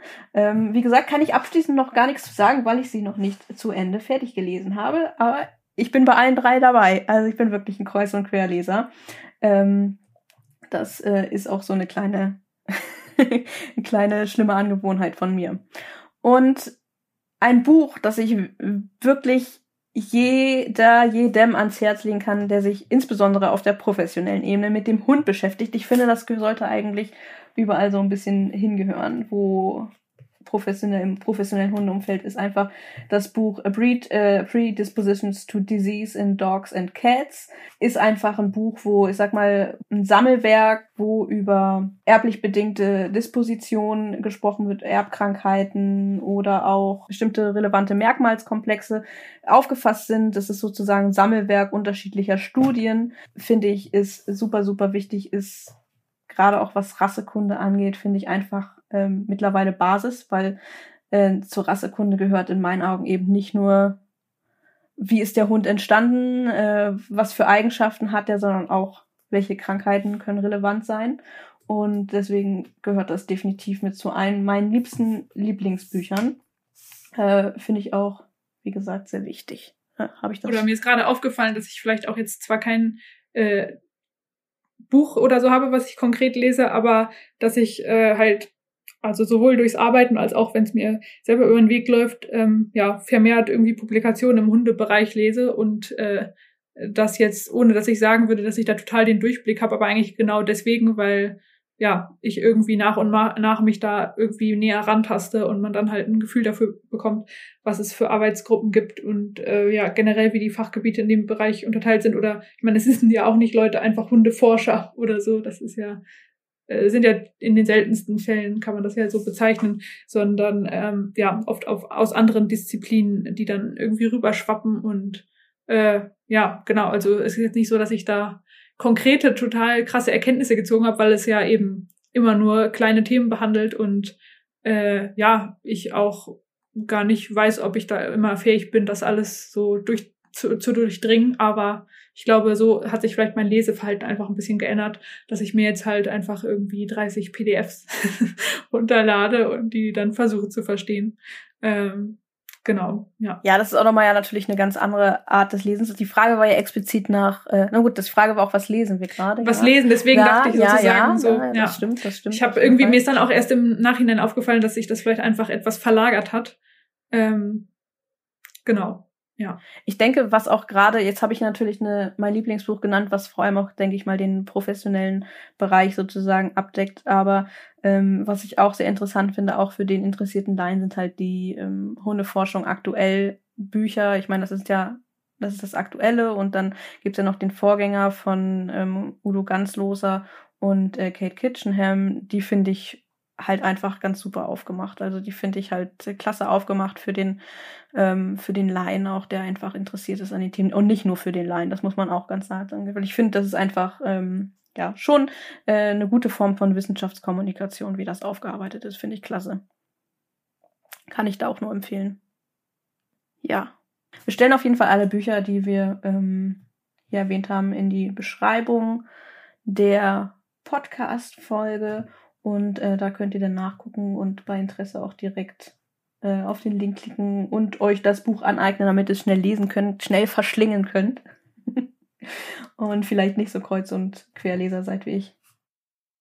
Ja, aber so viel zum Thema Buch. Wir atmen schon wieder aus und äh, wir sind jetzt auch so am Ende.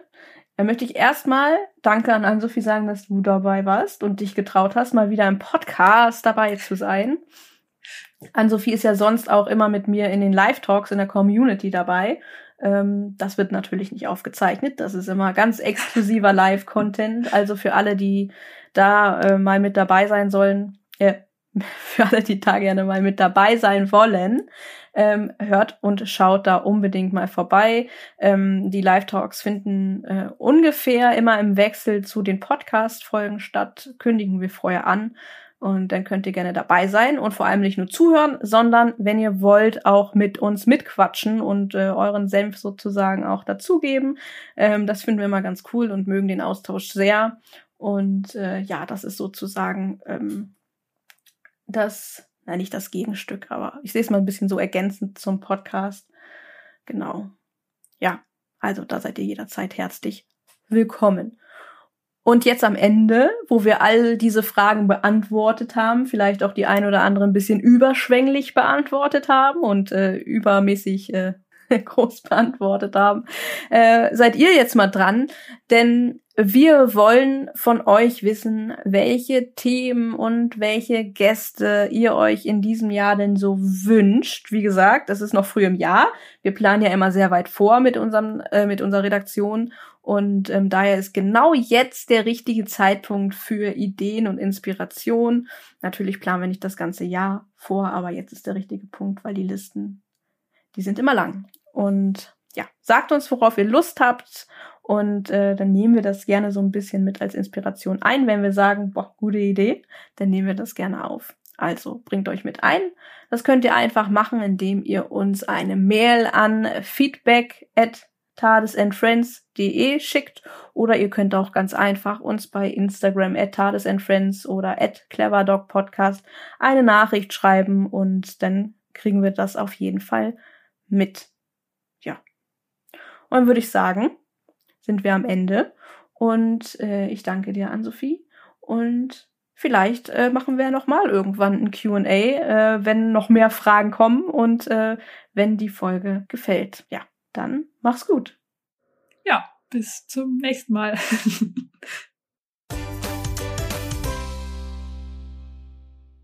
Ja, ich hoffe, euch hat unsere erste Fragerunde gefallen.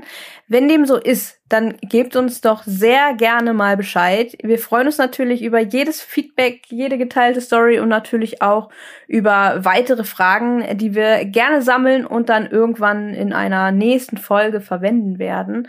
Also bei allen Fragen an uns über unsere Arbeit oder bestimmte Themen, raus damit, keine Scheu, gebt sie gerne an uns weiter. Ähm, ja, schickt sie gerne an feedback at tadesandfriends.de oder einfach per PN auf Instagram. Die Mailadresse und natürlich auch alle Links zu unseren Social Media Kanälen, aber auch zu den Büchern, die wir ja hier erwähnt haben und auch der Weg zu unserer Community und somit auch zu den Live Talks findet ihr alles in der Beschreibung dieser Folge. Also da einfach mal reinschauen und dann werdet ihr sicherlich ganz schnell fündig. In den nächsten drei, vier Wochen wird es hier ein bisschen ruhiger werden, was aber eigentlich nur bedeutet, dass wir eine Woche aussetzen werden. Das schon mal als Ankündigung, denn ähm, wir haben viel um die Ohren und ein bisschen Urlaub steht auch auf dem Programm. Das muss auch einfach mal sein und wir freuen uns natürlich, wenn ihr dann anschließend, also in vier Wochen, dann bei der nächsten Folge auch wieder mit dabei seid.